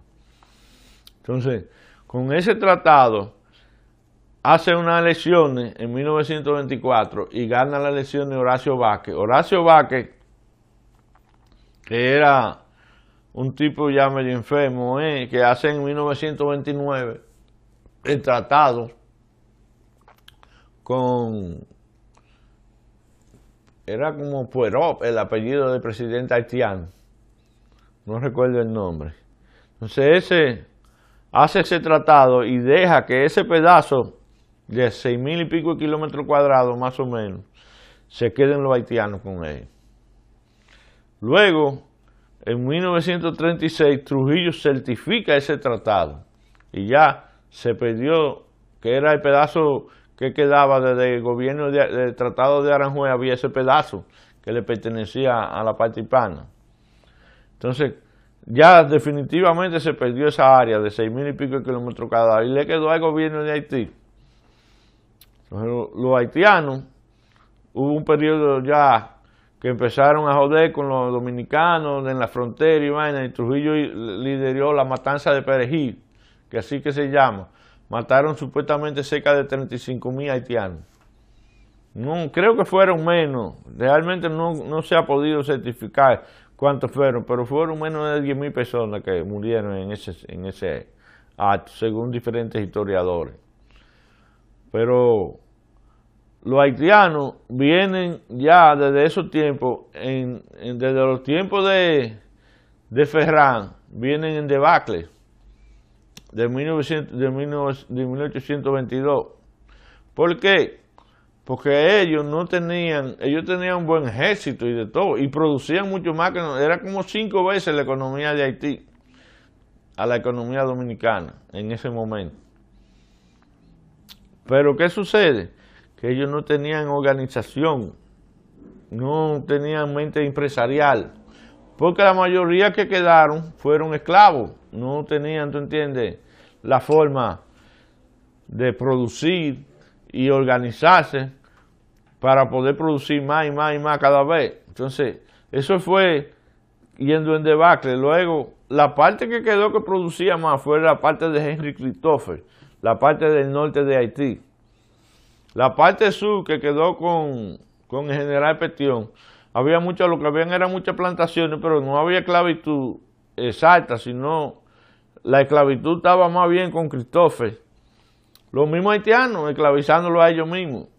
¿Entiendes? Entonces tú lo oyes hablando de, que, nosotros lo hemos esclavizado, ni nada de eso, es mentira. Los dominicanos no, nunca han sido esclavistas. Es más, después que se formó la República Dominicana, nunca habido esclavitud en Santo Domingo, porque el lema de la República Dominicana es Dios, patria y libertad. Nunca hubo esclavos en República Dominicana.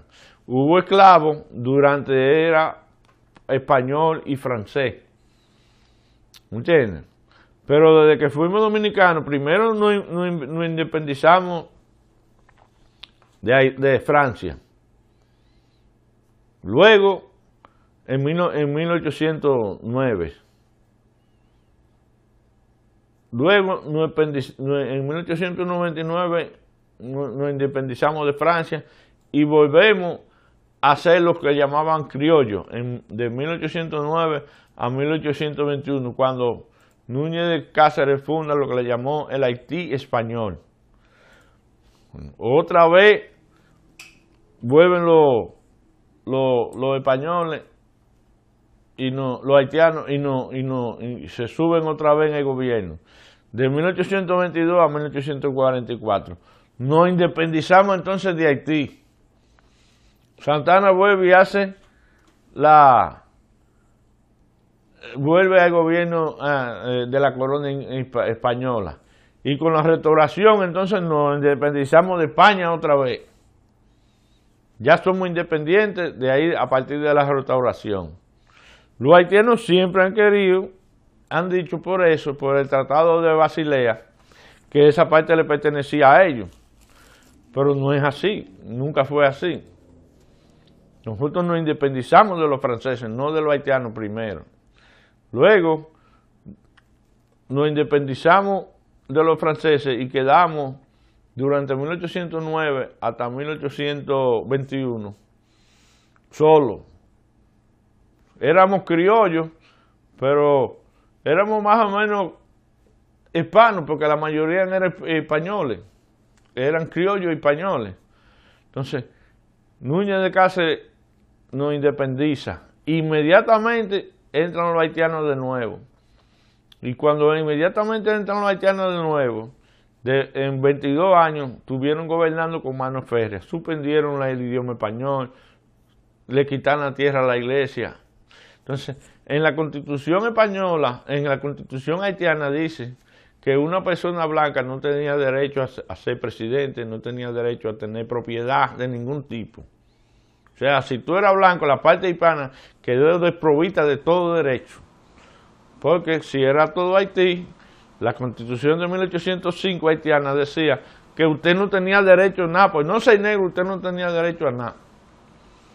Eso trajo muchos problemas y eso fue lo que provoca que Núñez de Cáceres haga la independencia eh, efímera y eso es lo que provoca que los dominicanos también hagan la independencia en 1844, Juan Pablo Duarte y los nueve que iniciaron la sociedad trinitaria. Entonces los haitianos siempre han seguido, ellos han cambiado la constitución y la han hecho más suave, pero no, realmente no, si tú no eras negro, tú no tenías derecho ni siquiera a tener una casa. Nada, tú no te podías poseer ningún bien, nada en Haití. Entonces eso no puede ser. Sí, yo entiendo yo entiendo un poco de dónde vienen ellos. Ellos vienen de que fueron esclavos por tanto tiempo y ahora pelearon por su libertad y que... Pero quien lo declaró libre a ellos fue Sontonay, francés, no, no. Fran, Sontonay que declara la abolición de la esclavitud en la isla completa, porque la isla pertenecía a Francia completa. ¿Era un hombre blanco? Francés, blanco. Ok. Él fue a controlar, porque eh, la primera asamblea eh, eh, en Haití se sucede porque, de acuerdo a la Revolución Francesa, la culturización de la Revolución Francesa hace que todo el mundo se sienta que tiene derecho. ¿Tú entiendes? Entonces, los mulatos no tenían derecho político. Y ellos empiezan con Vicente Ogué, un mulato que era también un mulato grande, que era que tenía tierra y, importaba y exportaba caña y de todo desde, desde Haití empiece a pelear y se junta con, con los ciento y pico personas, pero los, los blancos lo siguen, lo siguen y lo persiguen. Entonces él escapa hacia Santo Domingo, pero como eran blancos también los de Santo Domingo, se lo entregan y lo fusilan en Haití. Pero el germen de Vicente Ogue quedó metido hasta que ya en 1890 y pico, eh, Bowman hace la rebelión en Cabo y queman 1.500 plantaciones de caña y queman como 900. Entonces, de ahí en adelante ya no, ya no hubo más. Ya los haitianos siguieron peleando con Toussaint Louverture, después junto con, con, Desalines. Inclusive dice que Desalines fue quien entregó a Louverture que en 1800 lo llevaban preso la tropa de Leclerc a Francia. Cuando, cuando Leclerc llega a Haití, a, Santo Domingo y Haití, a, a, pelear, a volver a restaurar la orden en, la, en la colonia. Porque no, ellos no habían ganado, ellos no habían ganado realmente nada, ellos no habían vencido a la tropa francesa. Fue entre los ingleses, los polacos y los alemanes que impidieron que ellos vencieran a, y la fiebre amarilla, que ellos vencieran a, a Desalines en la batalla de Berthier, que fue la batalla, última batalla, donde supuestamente Desalines ganó. Pero lo, lo, los franceses no se entregan entre Desalines, sino entre la tropa polaca y alemana. Sí, I mean, pero al final del día, este, este, ganaron su independencia, así, sea que lo ayudaron o vino un virus o lo que sea, se, hicieron independientes los negros, ¿verdad? En Haití y después forman lo que se llamó la República de Haití en 1804. De esa línea es quien lo quien funda la, la República de Haití. No la República, el Imperio de Haití, él era el emperador. Okay y después quieren tomar el lado dominicano, este, lo ponen de que el que no sea negro, que no tiene el idioma, el español, no tienen las iglesias, la, la religión, no hay religión. En ese momento, las tropas que quedaban de, de Napoleón, Luis Ferrán, llega y, desplaza al gobernador que había en, Santo Domingo, en la ciudad de Intramuro, que se llama apellido Queversó, y lo manda para Francia y se queda allá. Entonces él vuelve a restaurar, tira un decreto para restaurar la esclavitud, que pueden coger los niños y, los cosas, y esclavizarlos para venderlos. Entonces ellos, de esa línea no aguantaba eso, y por eso hacen la matanza de Moca, el de Huello de Moca y de Santiago y manda a General Petión por la parte sur y a Cristóbal por la parte norte. Entonces acaban con medio mundo, mataron a todo el mundo, entre Moca y Santiago le cortan la cabeza a todo el mundo. Se llevaron entre mujeres y niñas, como mil, mil mujeres y niñas, y la violaban por el camino, y todos los curas lo mataron, quemaron toda la ciudad de Santiago y toda la iglesia, la, la gente de Henry Christophe. Pero Henry Christophe se quedó en el norte, y de esa línea luego lo mataron y quedó gobernando el general Petión en la parte sur. Porque Desalines, como era un emperador, entonces restableció lo que le llamaban el derecho de pernata. Que si tú eres el emperador y, la hija tuya se iba a casar con un tipo, primero ya tenía yo que poseerla yo. Entonces ellos consideraban que eso era una falta de respeto. Y, entonces mataron a, a Desalines. hicieron una conspiración para matarlo. Y quedó entonces el general Petión gobernando en Haití. Luego Petión muere como en 1818. Entonces llega el presidente haitiano, Boyer. Y Boyer entonces quiere hacer pagar, hace el acuerdo con los franceses para que reconozcan Haití como un país y quiere pagar que los dominicanos paguemos la, la independencia de Haití. 150 millones de dólares en esa época, que son muchísimos millones ahora. Entonces, ya hace que uno tenga que pagar entre los mismos haitianos y, la parte eh, dominicana, que tengamos que pagar por la independencia de Haití, para que lo reconozcan los Estados Unidos. Los Estados Unidos no, no lo reconocían, ni ningún otro país. Entonces, para ellos evitar tener problemas y le puedan reconocer, porque entonces nadie, no podían comerciar con nadie hubo un punto, eso me parece que los haitianos querían la isla entera, pelearon contra los, uh, los hispanos. No, ellos no querían la isla entera, ellos querían independizarse de Francia, porque eh, Francia era que lo gobernaba. Entonces, los blancos que estaban en, en, en Haití, los negros no tenían ningún derecho. Con la primera asamblea colonial, con la Revolución Francesa, ellos tratan de independizarse de Francia, los blancos, no los negros. Entonces los negros, con Vicente Ogué, empiezan a reclamar su derecho político. Vicente Ogué era un mulato. Entonces Vicente Ogué se subleva con doscientos y pico de hombres. Luego lo matan a todos y él tiene que que cruzar Santo Domingo corriendo a la parte hispana, que no era Santo, no era la República Dominicana cuando eso. Entonces ellos, por solidaridad entre blancos, le devuelven a Ogué, lo fusilan a Ogué, lo, lo, matan en Haití.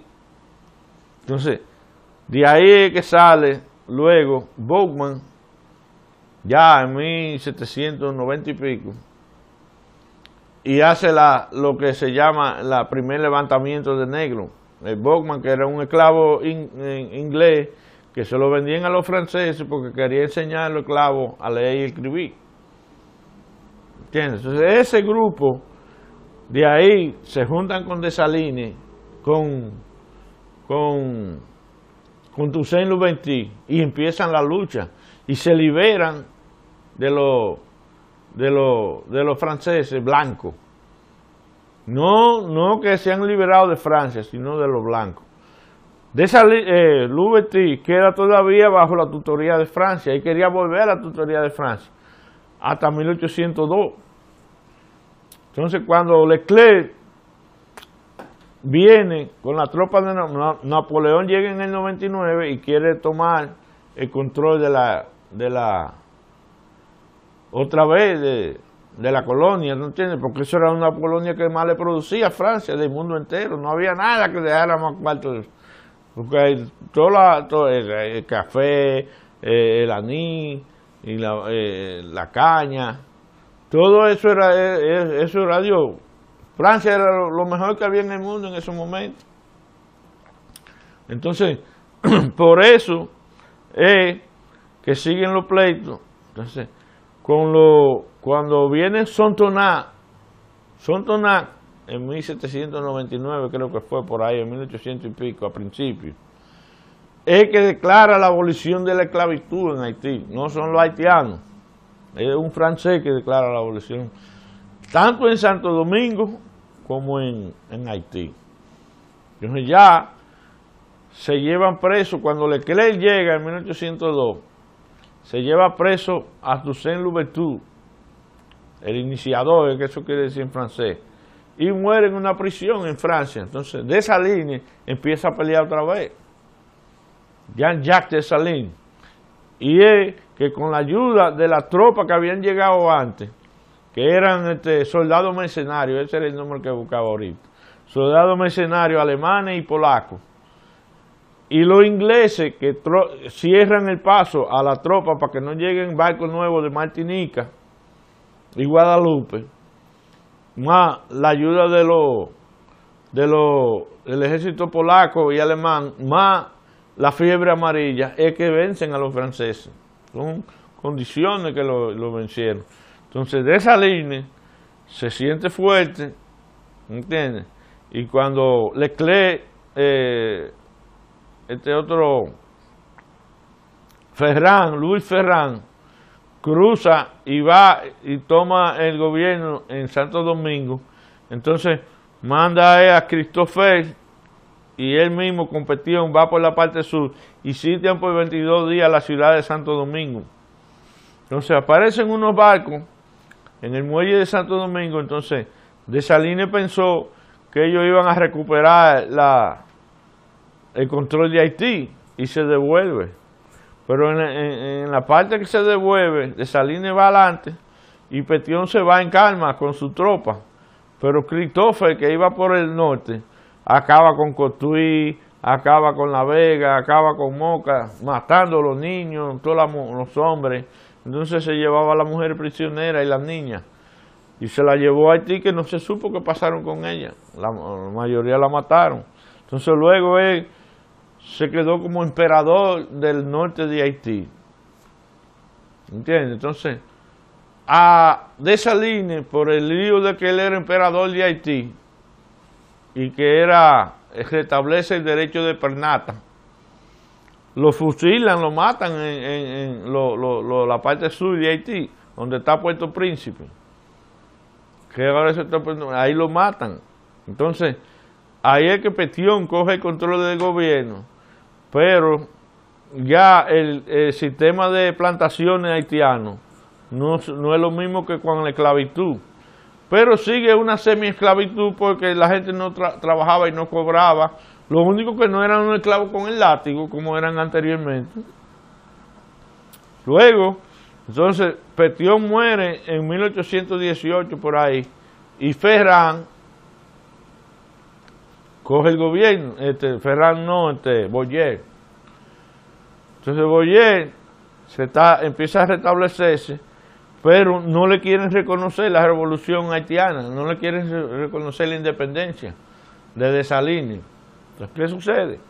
Que al no querer reconocerle, él llega a un acuerdo con el gobierno francés de que le va a pagar porque eh, le quitan todo a los blancos con la con la ley que, con la constitución haitiana todos los blancos que tenían casa y tierra y todo, todo la perdieron. Sin tú, nomás porque tú seas blanco, no tenía derecho a tener nada, según la constitución.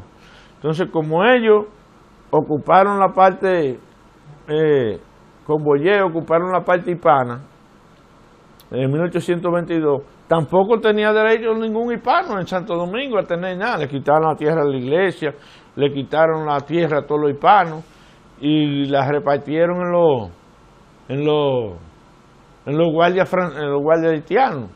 Hicieron lo que llamó la bollerana, lo mismo que tenían allá, que tú trabajabas en una finca y no, podías moverte de un lado a otro sin permiso del dueño. Y te daban para tu comer, entonces te daban una especie de salario, perdón. Y, pero te pagaban con un vale, que tú nada más se lo podías comprar el dueño de la finca. ¿Entiendes? O sea, yo tengo un vale por 10 pesos. Yo quiero comprar algo, pero no puedo ir ni de la finca del lado. Es en la finca donde yo vivo que hay un almacén y ahí que yo puedo usar ese vale.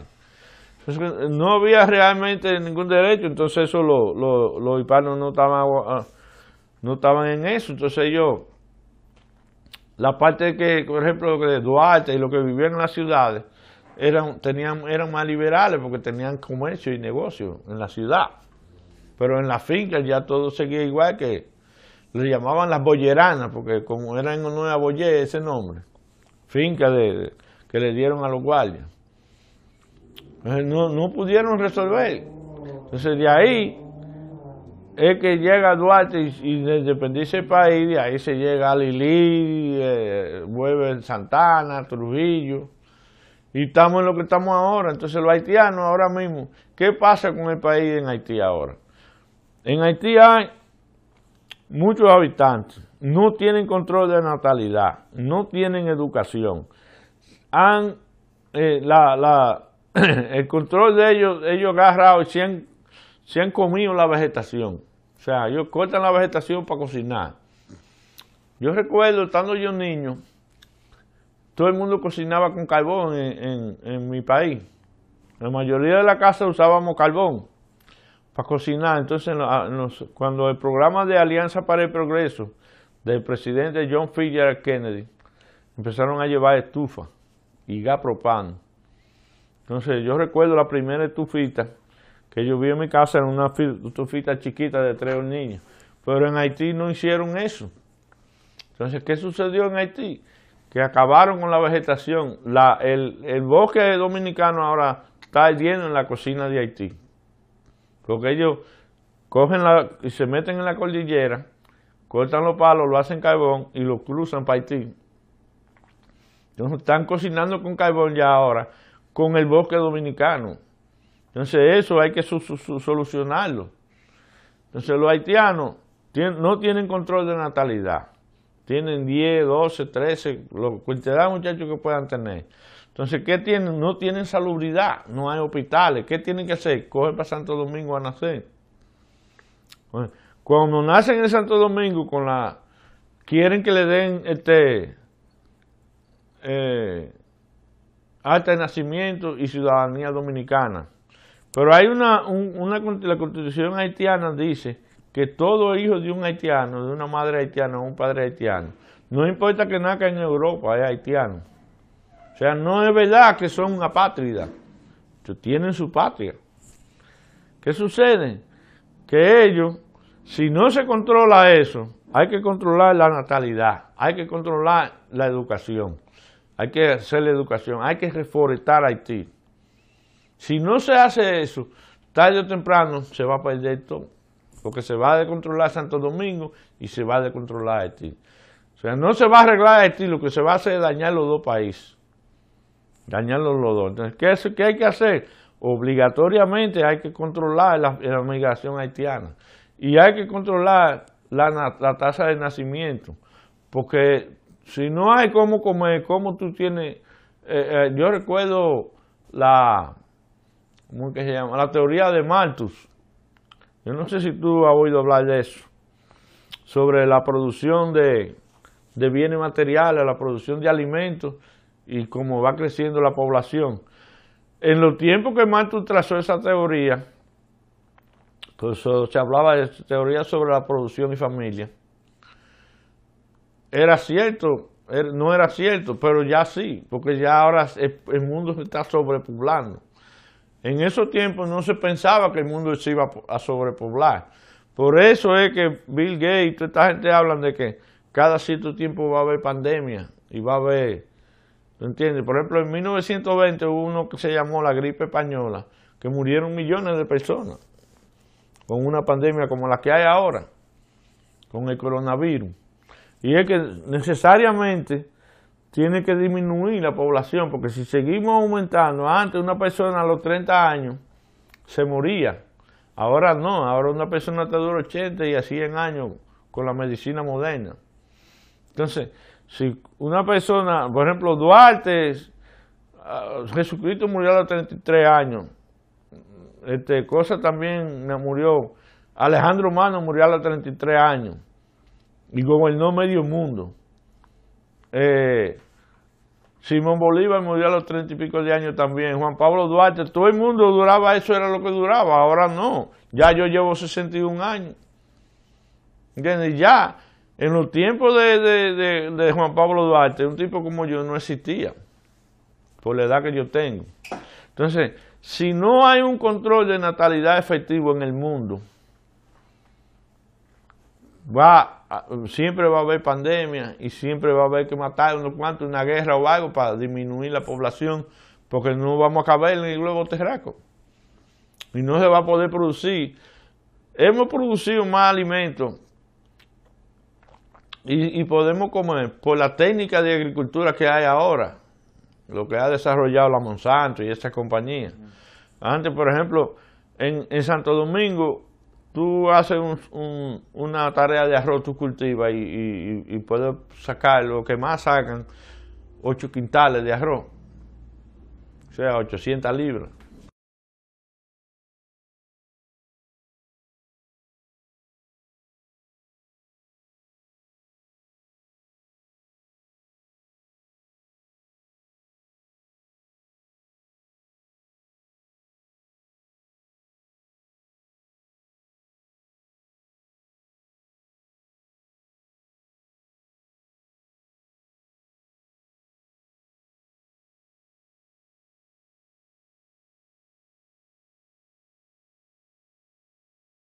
Lo pueda comer. Por ejemplo, ellos decían en los tiempos de, de, de la riqueza de las naciones de Adam Smith, y yo no sé cómo puede un millón de gente que vive en París y todo el mundo sin cultivar nada ni nada, todo el mundo come todos los días. ¿Por qué? Porque había producción y se iba, se había, se iba este, tecnificando la producción de bienes y de, y de rubro y de comida. Eso me parece, a mí me parece que en Haití, porque tienen tierra y tienen agua, no hay eh, educación. para desarrollar su país, agricultura, compañía, y se pueden hacer un país muy rico. Ah, era más rico que la economía de Haití en los tiempos de la colonia, era 10 veces la de nosotros. Y ahora mismo no tienen ni con qué comer. ¿Por qué? Porque ellos acabaron con la parte de lo que era educada, que eran los blancos. Los, los colgaron, los matan a todos. Entonces lo que quedaron fueron esclavos con costumbres tribales, como una tribu. Entonces no tienen salubridad, no tienen educación, no tienen producción.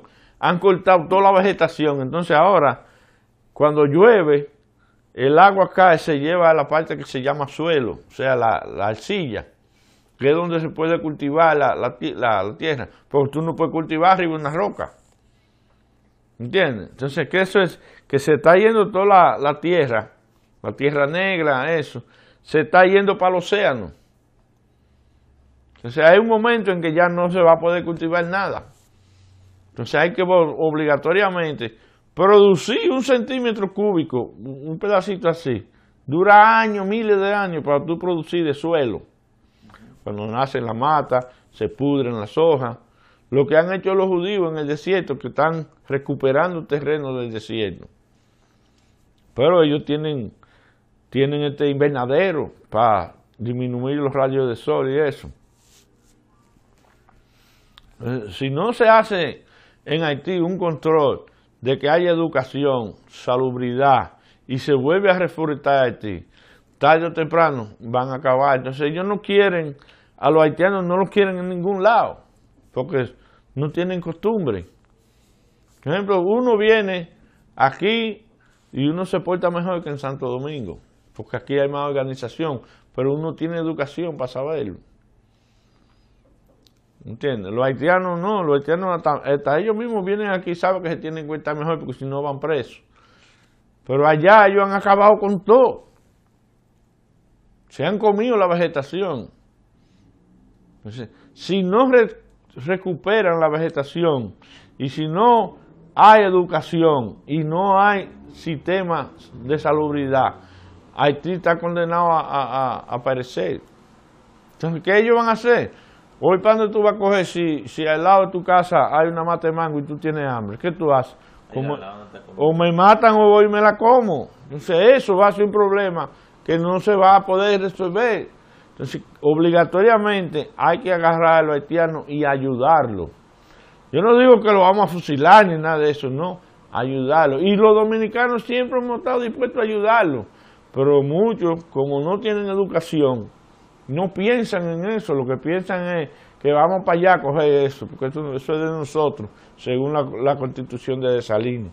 Pero ya la constitución haitiana dice que la República Dominicana no es de ellos. Pero cuando Desalines estaba completa, eso supuestamente solo pertenecía a ellos. Entonces, yo, yo creo que aquí hay una solución.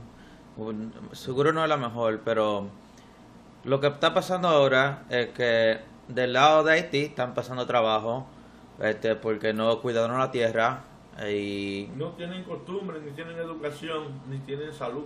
Sí, bueno, se están pasando trabajo de ese lado, eso lo podemos acordar, ¿verdad? ¿Qué están... haciendo ellos? Ellos cruzan los niños para Santo Domingo, entonces ocupan las escuelas, entonces en muchos sitios, como hay tantos niños hijos de haitianos, no hay cupo para los dominicanos.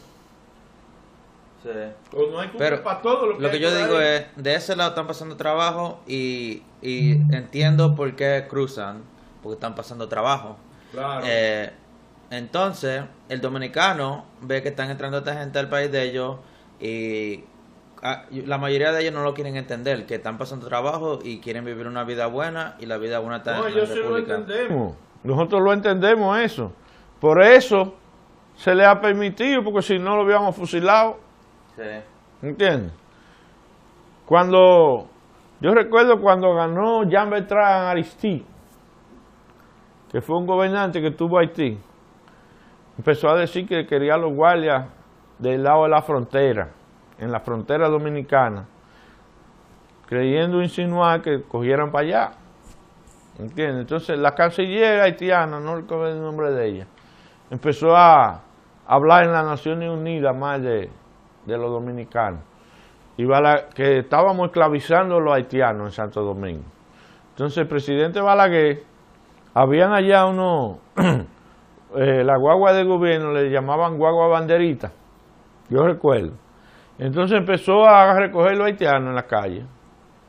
Todos los haitianos que aparecían en la calle, dame tu cédula. No, pa, lo montaba en la guagua. Y lo mandaban para la frontera. Ya, y entonces mandó guardia a la frontera, cuidar, la guardia de verdad, que no permitían que cruzaran nada en ese momento, porque a Balaguer no, no le relajaba a nadie. Y cuando iban 26 mil, 26 mil nada más que habían cruzado. No encontraban qué hacer y vino la mujer a, quejarse en las Naciones Unidas. Y Balaguer dijo, no, nosotros lo que no queremos es esclavizarlo, como ustedes dicen, se lo estamos mandando para allá otra vez. Porque ellos bajaban a, trabajar en la, caña, en la caña y a trabajar de todo tipo en la agricultura. Porque ya, por ejemplo, antes yo trabajé, yo soy ingeniero, yo construí edificaciones y construí acueductos y cosas en Santo Domingo. Y yo nunca usé haitiano para trabajar. Ah, pero ahora, ¿qué sucede? Los haitianos son más resistentes, lo mismo que pasaba con los indígenas. Resisten más, trabajan más duro. ¿Entiendes? No es que no le pagan, los haitianos ganan igualito que un dominicano allá. Ahora hay muchos que son abusadores.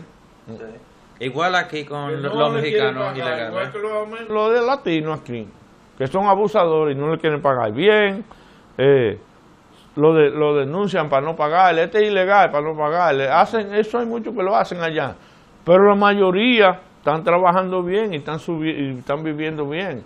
Y allá cualquier haitiano te gana muchísimo, más que cualquier profesor en una escuela. Sí, pero yo pienso que no es que tenemos que dejarlo que vengan a la República Dominicana.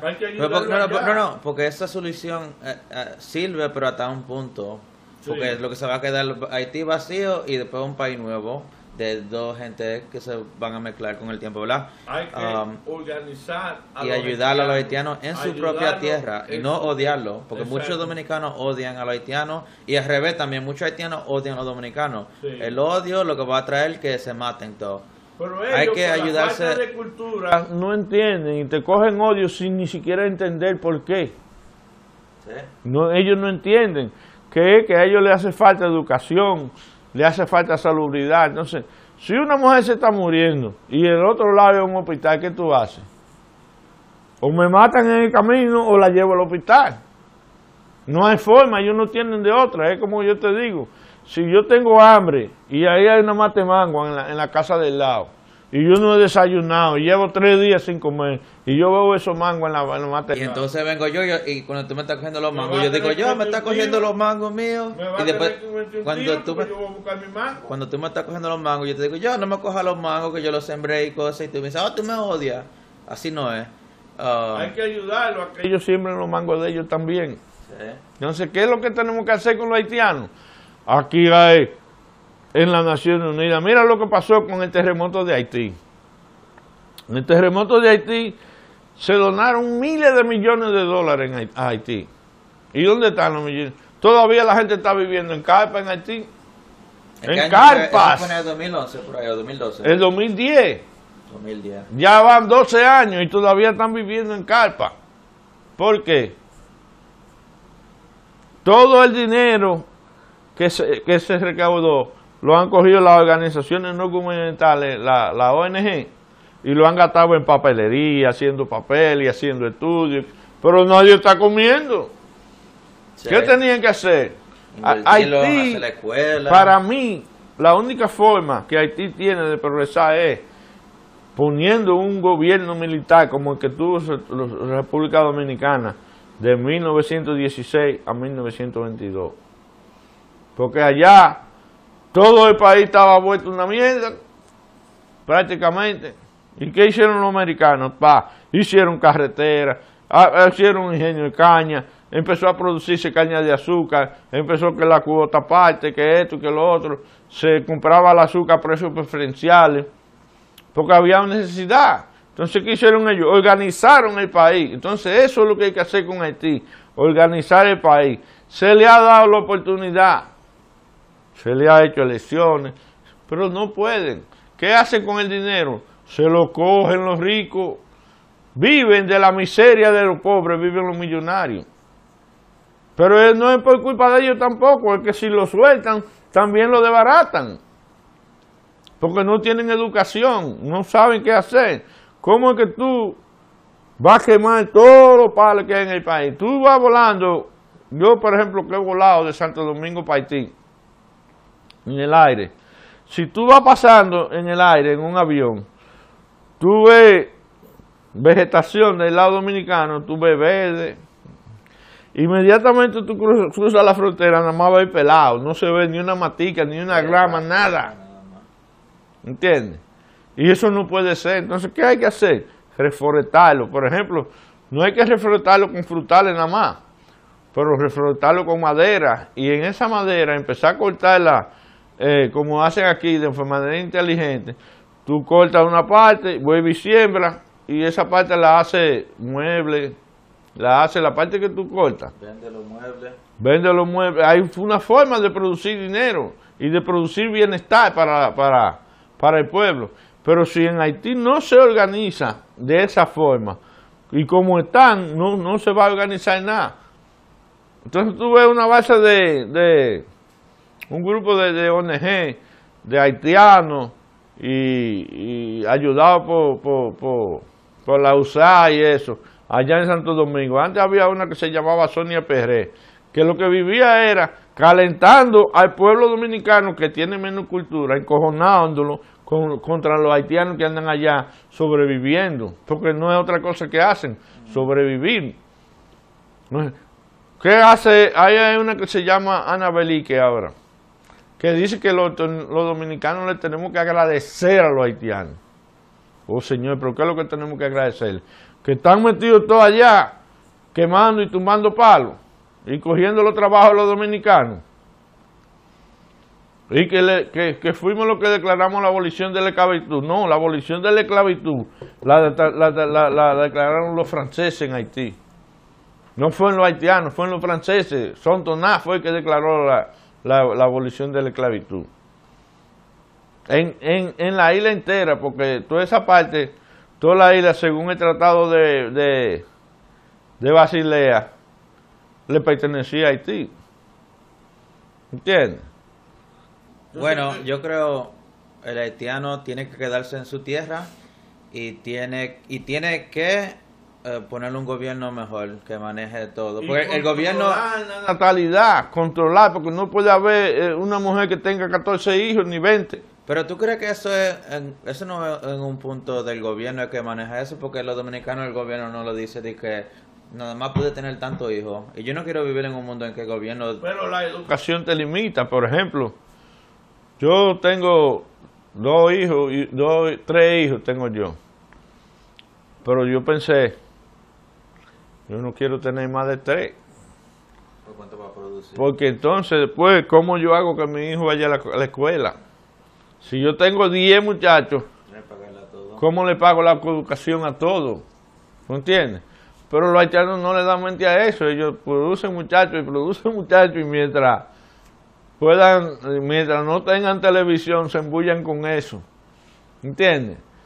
Bueno, yo no sé si eso es verdad, pero ¿por qué producen tantos muchachos si no hay comida y no hay este, escuela, trabajo, no hay nada? Le produce placer y es el amor. Entonces a ellos no le importa, como ellos no lo van a mantener ni nada, no le importan. Pero tú si va a tener un hijo y dice, coño, yo no puedo tener más de tres hijos. ¿Cuántos hermanos tú tienes? Tres. ¿Y por qué tu papá no tuvo catorce? Porque pensó en eso. Ahora tú ves que, que tu hermana tiene un carro para ir a la universidad, tu hermanito tiene computadora, siempre ha tenido aire acondicionado, siempre ha tenido comida, siempre ha tenido ropa. Pero si tuviera diez no pudiera. ¿Entiendes? tuviera que ser millonario. Entonces eso está pasando en Haití.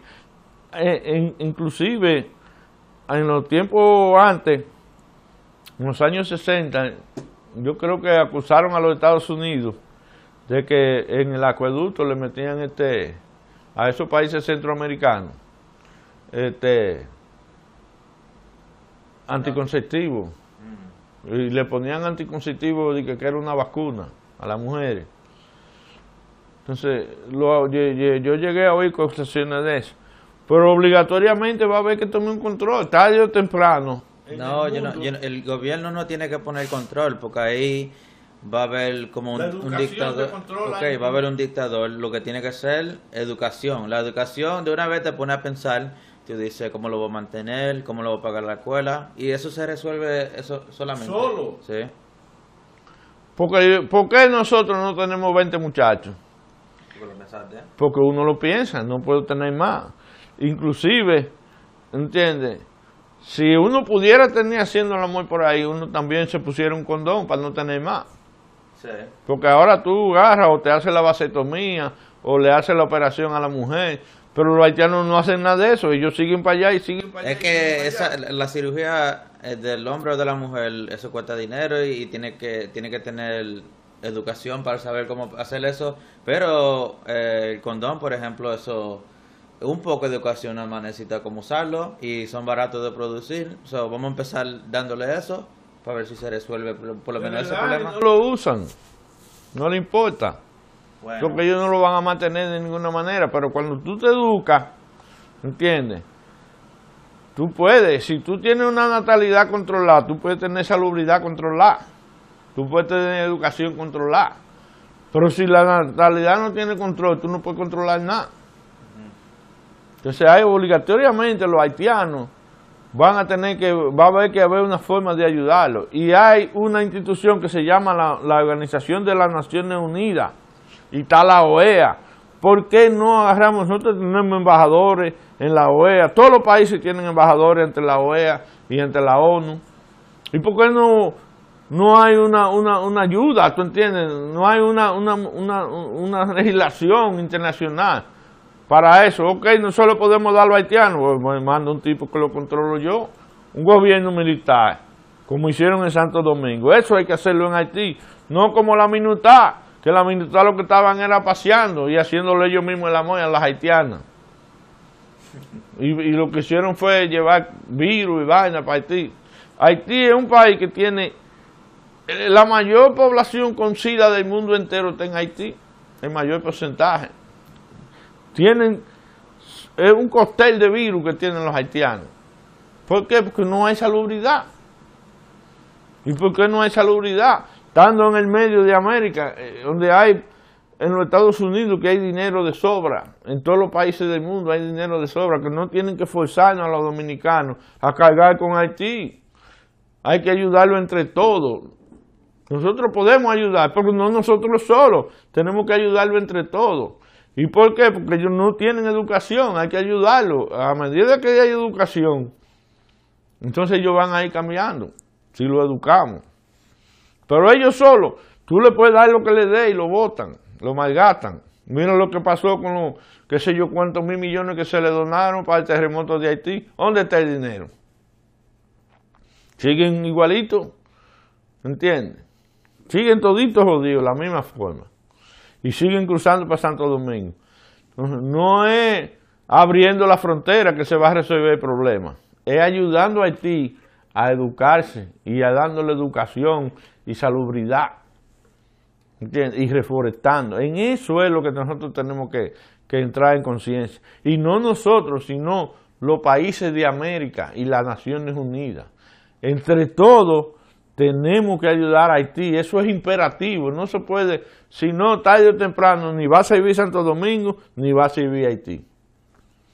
Todo se va a volver una, una mierda, perdonando la palabra. ¿Y no estaría sorprendido si se ponen a pelear los dos? Va a haber que pelear porque cuando, si es lo que yo te digo, si en tu casa hay una mate mango en el lado y yo no he comido por tres días, a mí me importa que me den un tiro y yo voy a subirme a comer mango. Entonces, tarde o temprano va a haber otra vez otro enfrentamiento. Entonces, hay una serie de ONG y de haitianos que son otros vivos. Ahí está la, la, Ana Belique ese, como estaba Sonia Perré, enchinchando a los haitianos y hablándole que esto no pertenece a nosotros y esto. Entonces, eh, creando odio en los dominicanos que no existe. ¿Entiendes? Y creando odio en los haitianos que no existe.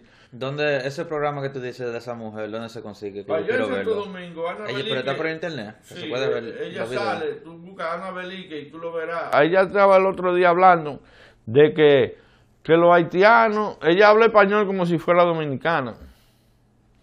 Que los haitianos, los dominicanos tenemos que agradecerle a los haitianos. Porque ellos fueron los que quitaron la esclavitud. Señor, en República Dominicana nunca vivo esclavitud. Hubo esclavitud en los tiempos de la colonia, como la hubo en Haití. Pero después de que se formó la República Dominicana. Nunca había esclavitud. Y qué bien eso. Y la esclavitud que hubo allá empezó haciendo acuerdos desde Enriquillo. Porque las encomiendas era una especie de esclavitud. Cuando se encomendaban a los señores encomenderos, se les decía, usted tiene mil indios, van a trabajar para usted y usted le da de comer y tú lo ponías a trabajar, pero era más suave. Lo que trataron más, por eso a Enriquillo, cuando se murió el que lo adoptó primero, el que lo, el señor Velázquez, creo que era que se llamaba, el hijo de él, que fue que lo heredó, no lo trataba bien y que hizo Enriquillo, se sublevó. Luego, cuando se prohibió en 1500, para los 1550 por ahí, se dejó de cultivar caña en Santo Domingo. Ya no, los, esclavos que habían allá quedaron esclavos, pero eran esclavos que andaban pastoreando con vacas y cosas, tú entiendes, con los atos ganaderos, que no era eh, eh, eh, el esclavo de la plantación, que es con un, con un fuerte, que si no trabajas te matan. Un esclavo, desde que llegaba allá, duraba ocho años promedio de vida, por el trato que le daban. ¿Qué hay que hacer con Haití? Y como lo que hay que hacer con todo, hay que organizar a la gente. Porque Suiza es un paísito que no es nada del otro mundo. Y mira, por ejemplo, Israel, el desierto, un pedacito de tierra. ¿Y qué es lo que es Israel? ¿Por qué? Por la educación. Mira, Pero, yo no, dice que en el desierto tienen aceite, ellos, petróleo. Sí, ya apareció en el océano, encontraron. Haití no tiene Encontraron gas natural y encontraron petróleo. En Haití hay oro. Pero ¿qué hicieron ahora? Un hermano Hillary Clinton tiene los derechos de, explotar el oro en Haití. Se lo vendieron. Yo no sé cómo se lo dieron o lo consiguió. Un tipo que no ha hecho ni un, hoyo ni, ni, un hoyito en el patio de su casa. Pero él tiene los derechos. Porque Clinton era el que administraba Haití con, con el asunto de, de, de terremoto. Entonces, se, se aprovechan entonces tiene que haber alguien que sea honesto y que trate de ayudar, porque coño, ¿cómo que van a agarrar un país que está ocho días y, coger los cuartos y gastarlos viviendo bien? Porque habían 60 mil ONG allá y todo el mundo con aire acondicionado, con de todo, comida buena. Mientras los gente están viviendo en carpa todavía a 10, a 12 años de terremoto. Entonces hay que tener un poco más de honestidad. Hay que tratar de ayudar a los haitianos. Si no se ayudan los haitianos, están, están supuestos a, aparecer todito. Claro, bueno, eh, cada individuo ahora, quiere comer y tiene una Deja que se meta el coronavirus ese como se va a meter en Haití. Para que tú veas cómo van a empezar a morir. Porque cuando tienen 10 personas durmiendo en un sitio, en una casa, por ejemplo, allá se meten 10, 14 en una casa que duermen día 8 en un solo cuarto. Entonces, ¿cómo tú lo aíslas? No se puede. Entonces, si se mete allá, gracias a Dios no entró por allá, pero si se mete allá, van a morir. Nada más que no, lo, nada más que no lo resistan como resistieron la fiebre amarilla y acabó con todos los franceses. Están cerca, no hay medicina, no hay hospitales, o seguro hay, pero no de la misma calidad. Este, se jodió el país entero no hay control. Entonces, ¿qué van a hacer? Se van a pegar a uno con otro. Por eso que allá hay más sida promedio que, en toda parte del mundo. Porque ellos hacen el amor sin condón y sin de nada. Es que no tienen la educación, ellos no entienden. No tienen a veces ni con qué comprarlo. Y si tú le das a uno y se lo venden a otro para comérselo, a venderlo este, yo me lo como y hago el amor sin el condón. Entonces son promiscuos. En, en, en, esos batalles, tú tienes una sola mujer y ocho de los, de los tipos que trabajan. Yo que he trabajado, por ejemplo, yo hice unos proyectos de, de vivienda en el Ingenio Consuelo. Y ahí trabajan todos los obreros cañeros en los tiempos de Balaguer. Y había una mujer que era la mujer de cuatro, cinco y seis. Los cinco y seis se le hacían el amor a la misma mujer. Y ellos están acostumbrados a eso y no le daban mente. Tú no. Tú quieres tu exclusividad con tu esposa y tú la amas y la quieres y esto y lo otro. Ellos no tienen ese tipo de sentimientos. ¿Entiendes? Ellos no tienen ese tipo de sentimientos porque no hay costumbre, no es porque sean malos. Es que no tienen la costumbre, no tienen la, la educación. Entonces ellos viven una forma como tribal, como vivían en la tribu porque no, no tuvieron la educación que tenían los blancos. Ellos matan todos los blancos y todos los mulatos. Y quedaron entonces nada más que esclavos. Entonces ese problema es. Entonces, con Haití, ¿qué hay que hacer? Hay que ayudarlo. Si no se ayuda a Haití, también va a aparecer República Dominicana. Porque tarde o temprano, es como yo te dije, no va a haber quien lo pare, porque si, si allí hay, de aquí no hay, tú me vas a tener que matar en el camino. Pero si aquí no hay eh, agua para yo beber de aquel lado, yo voy para allá a beber agua, pues si no me voy a morir como quiera. Entonces, ¿qué paso, sabes, como concreto, tú crees que el que está viendo esto, o el gobierno haitiano o dominicano pueden hacer para empezar a hacer el cambio? Los dominicanos estamos dispuestos a ayudar y siempre hemos estado dispuestos a ayudar. Allá se fueron miles de camiones de gente donando, cuando el terremoto de Haití, flota de camiones entera, todo el mundo ayudando. Y cuando llegamos allá, no, que no pueden ir guardias cuidándolo, que no, no, no permiten entren los guardias dominicanos. Señor, esos guardias van custodiando los camiones para que no los roben en el camino. Porque ellos agarraban y asaltaban los camiones en el camino y, y, barataban todo. Y si un camión cargado de arroz, cada uno cogía un saco y arrastraba una punta para allá y, quemaban el camión. Entonces hubo, que haber un ejército para cuidar esos equipos que llevaban esa ayuda. Por seguido ellos estaban a, a, Leonel cuando fue allá le entran a tiro, pues por poco lo matan. Se le donó una universidad, ¿y dónde está la universidad? Adiós, llena de gente viviendo, ¿tú entiendes? de damnificado. ¿Y cómo es posible? Entonces, ¿qué hay que hacer obligatoriamente? Hay que llevar el control, hay que ayudarlo, al pueblo haitiano hay que ayudarlo, porque de otra manera van a perecer y si no, vamos a perecer nosotros junto con ellos también. O lo vamos a tener que matar. Porque yo si van a si van a entrar a mi casa y yo tengo un arma, le entro a tiro. Porque yo, el espíritu de supervivencia me hace que yo trate de sobrevivir. Y ellos también, coño, allí hay comida y cómo que no me van a dejar comerme, y me estoy muriendo. Van a cruzar. ¿Qué hay que hacer? Primero que hay que hacer ya es tratar de establecer un control de natalidad. Yo recuerdo, estando yo como de 16 o 17 años, vi una película que se llamaba Fuga en el siglo 25 que ellos te ponían como una especie de control electrónico en la mano. Cuando tú tenías ya una cierta edad, te moría. Porque no podía haber más población. ¿Entiendes? Eso era más o menos haciendo experimentos de, para que la gente fuera viendo cómo iba a ser el futuro. Ya lo estamos viendo. ¿Por qué tú crees que Bill Gates habla? Ah, estaba hablando de que había, tenía que venir una enfermedad o algo. Porque ellos saben lo que, lo que significa eso. Si el mundo se sobrepobla, hay más, población de que la que el globo terráqueo pueda soportar. No hay forma, tiene que morir alguien. Eh, de no haber sido por la Segunda Guerra Mundial, Europa no, no cupiera la gente. Bueno, lo, lo, que yo digo es que hay gente que piensan así, en que el mundo está sobrepoblado y tal vez sí, en este punto en tiempo con la tecnología que tenemos de producir comida, este, todavía, un poco más, ¿verdad?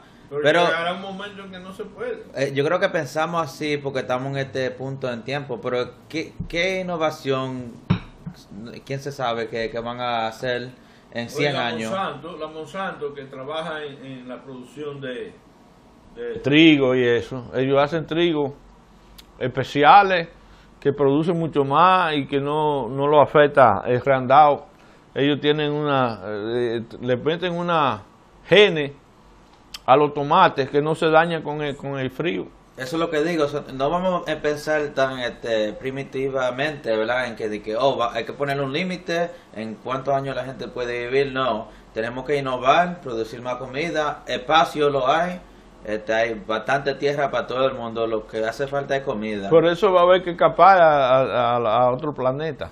Bueno, que tarde temprano. somos los animales de este planeta más inteligentes. vamos a tratar de hacerlo y no vamos a hacer este, soluciones brutas.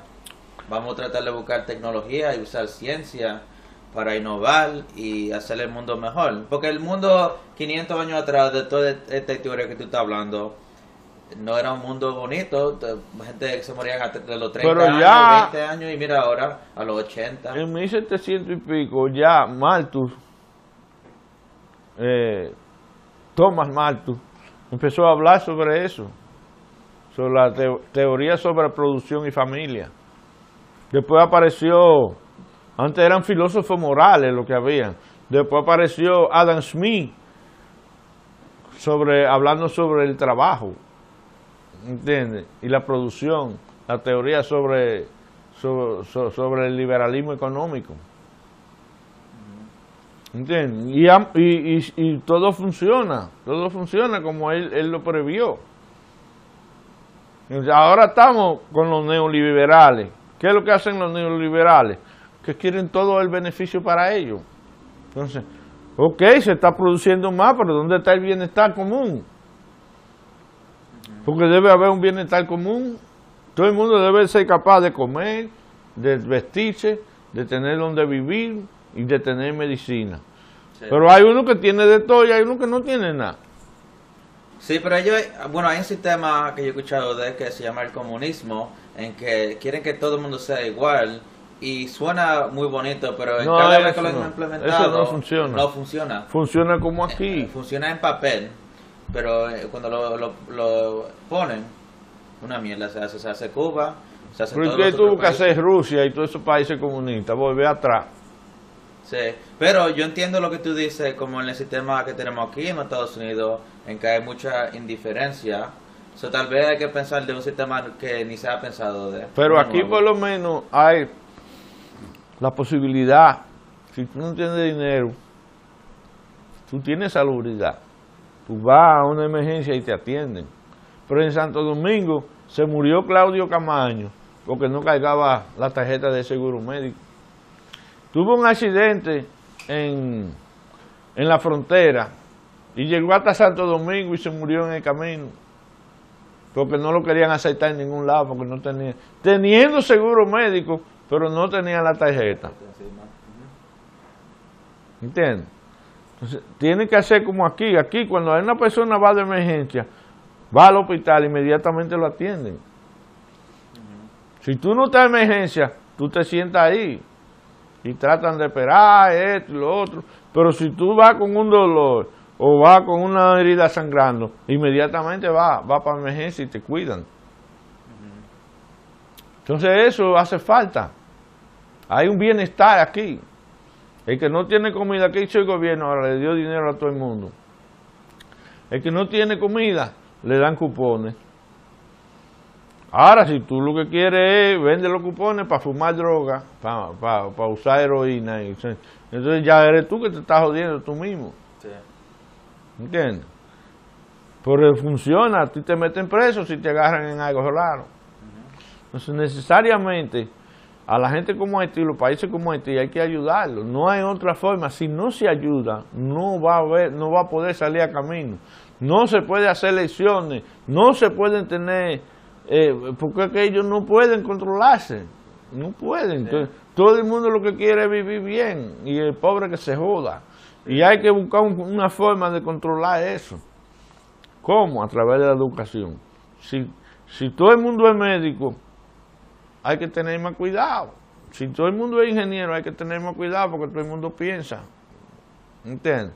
Ahora, si, si hay uno que, si tú pones, por ejemplo, 20 gente a trabajar juntos y entre los 20 hay uno que es ingeniero, tú te vas y vuelves a las 10 horas y a las 10 horas el ingeniero lo está dirigiendo a los otros.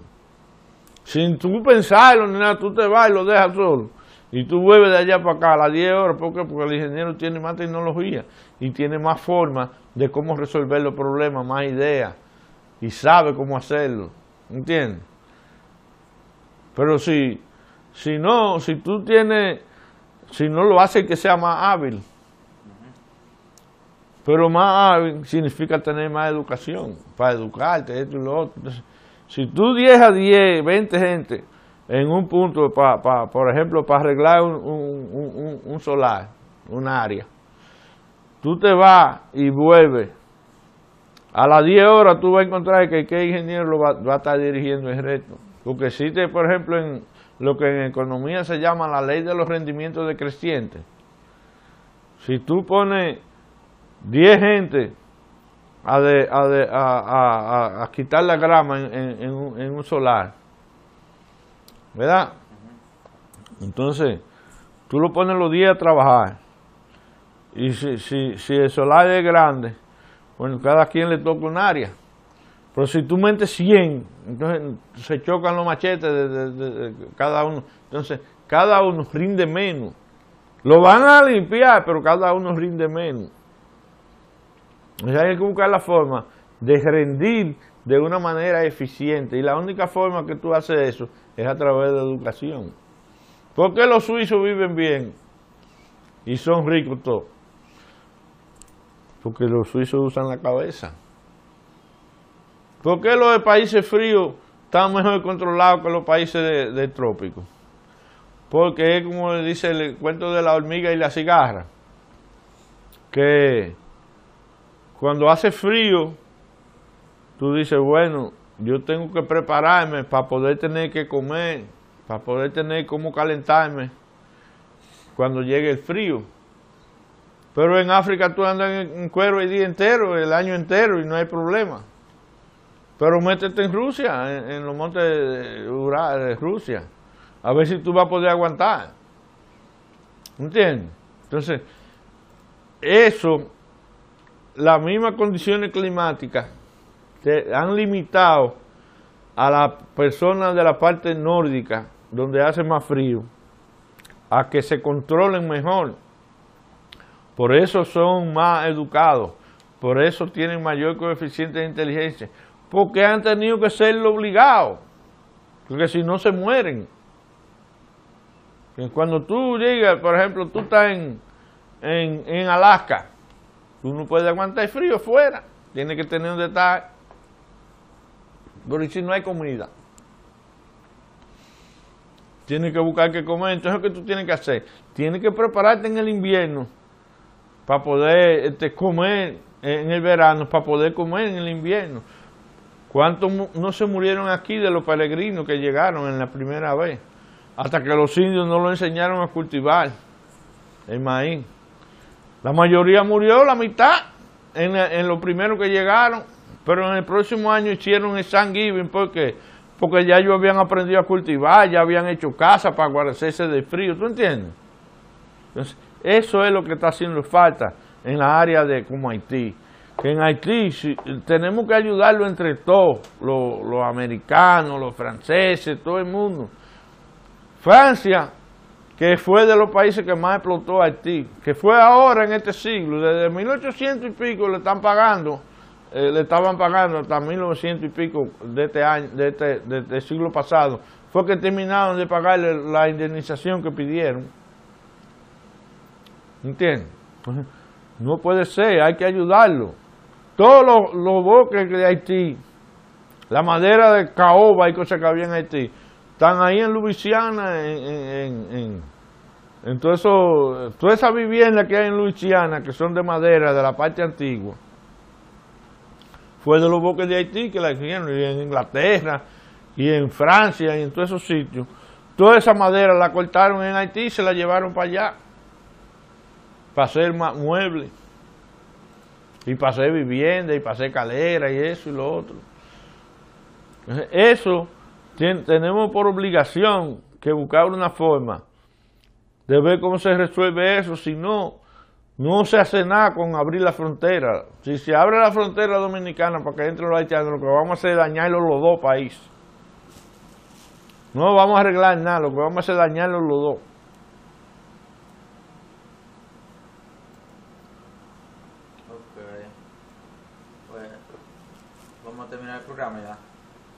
Y vamos ya a terminar por hoy, otro día, otro día seguiremos tratando otros temas en conversaciones con el ingeniero, aquí el ingeniero Castellano y el ingeniero Francisco Castellano. Ok, gracias por escuchar. Vamos a seguir tratando otros temas, pero ese tema está bueno porque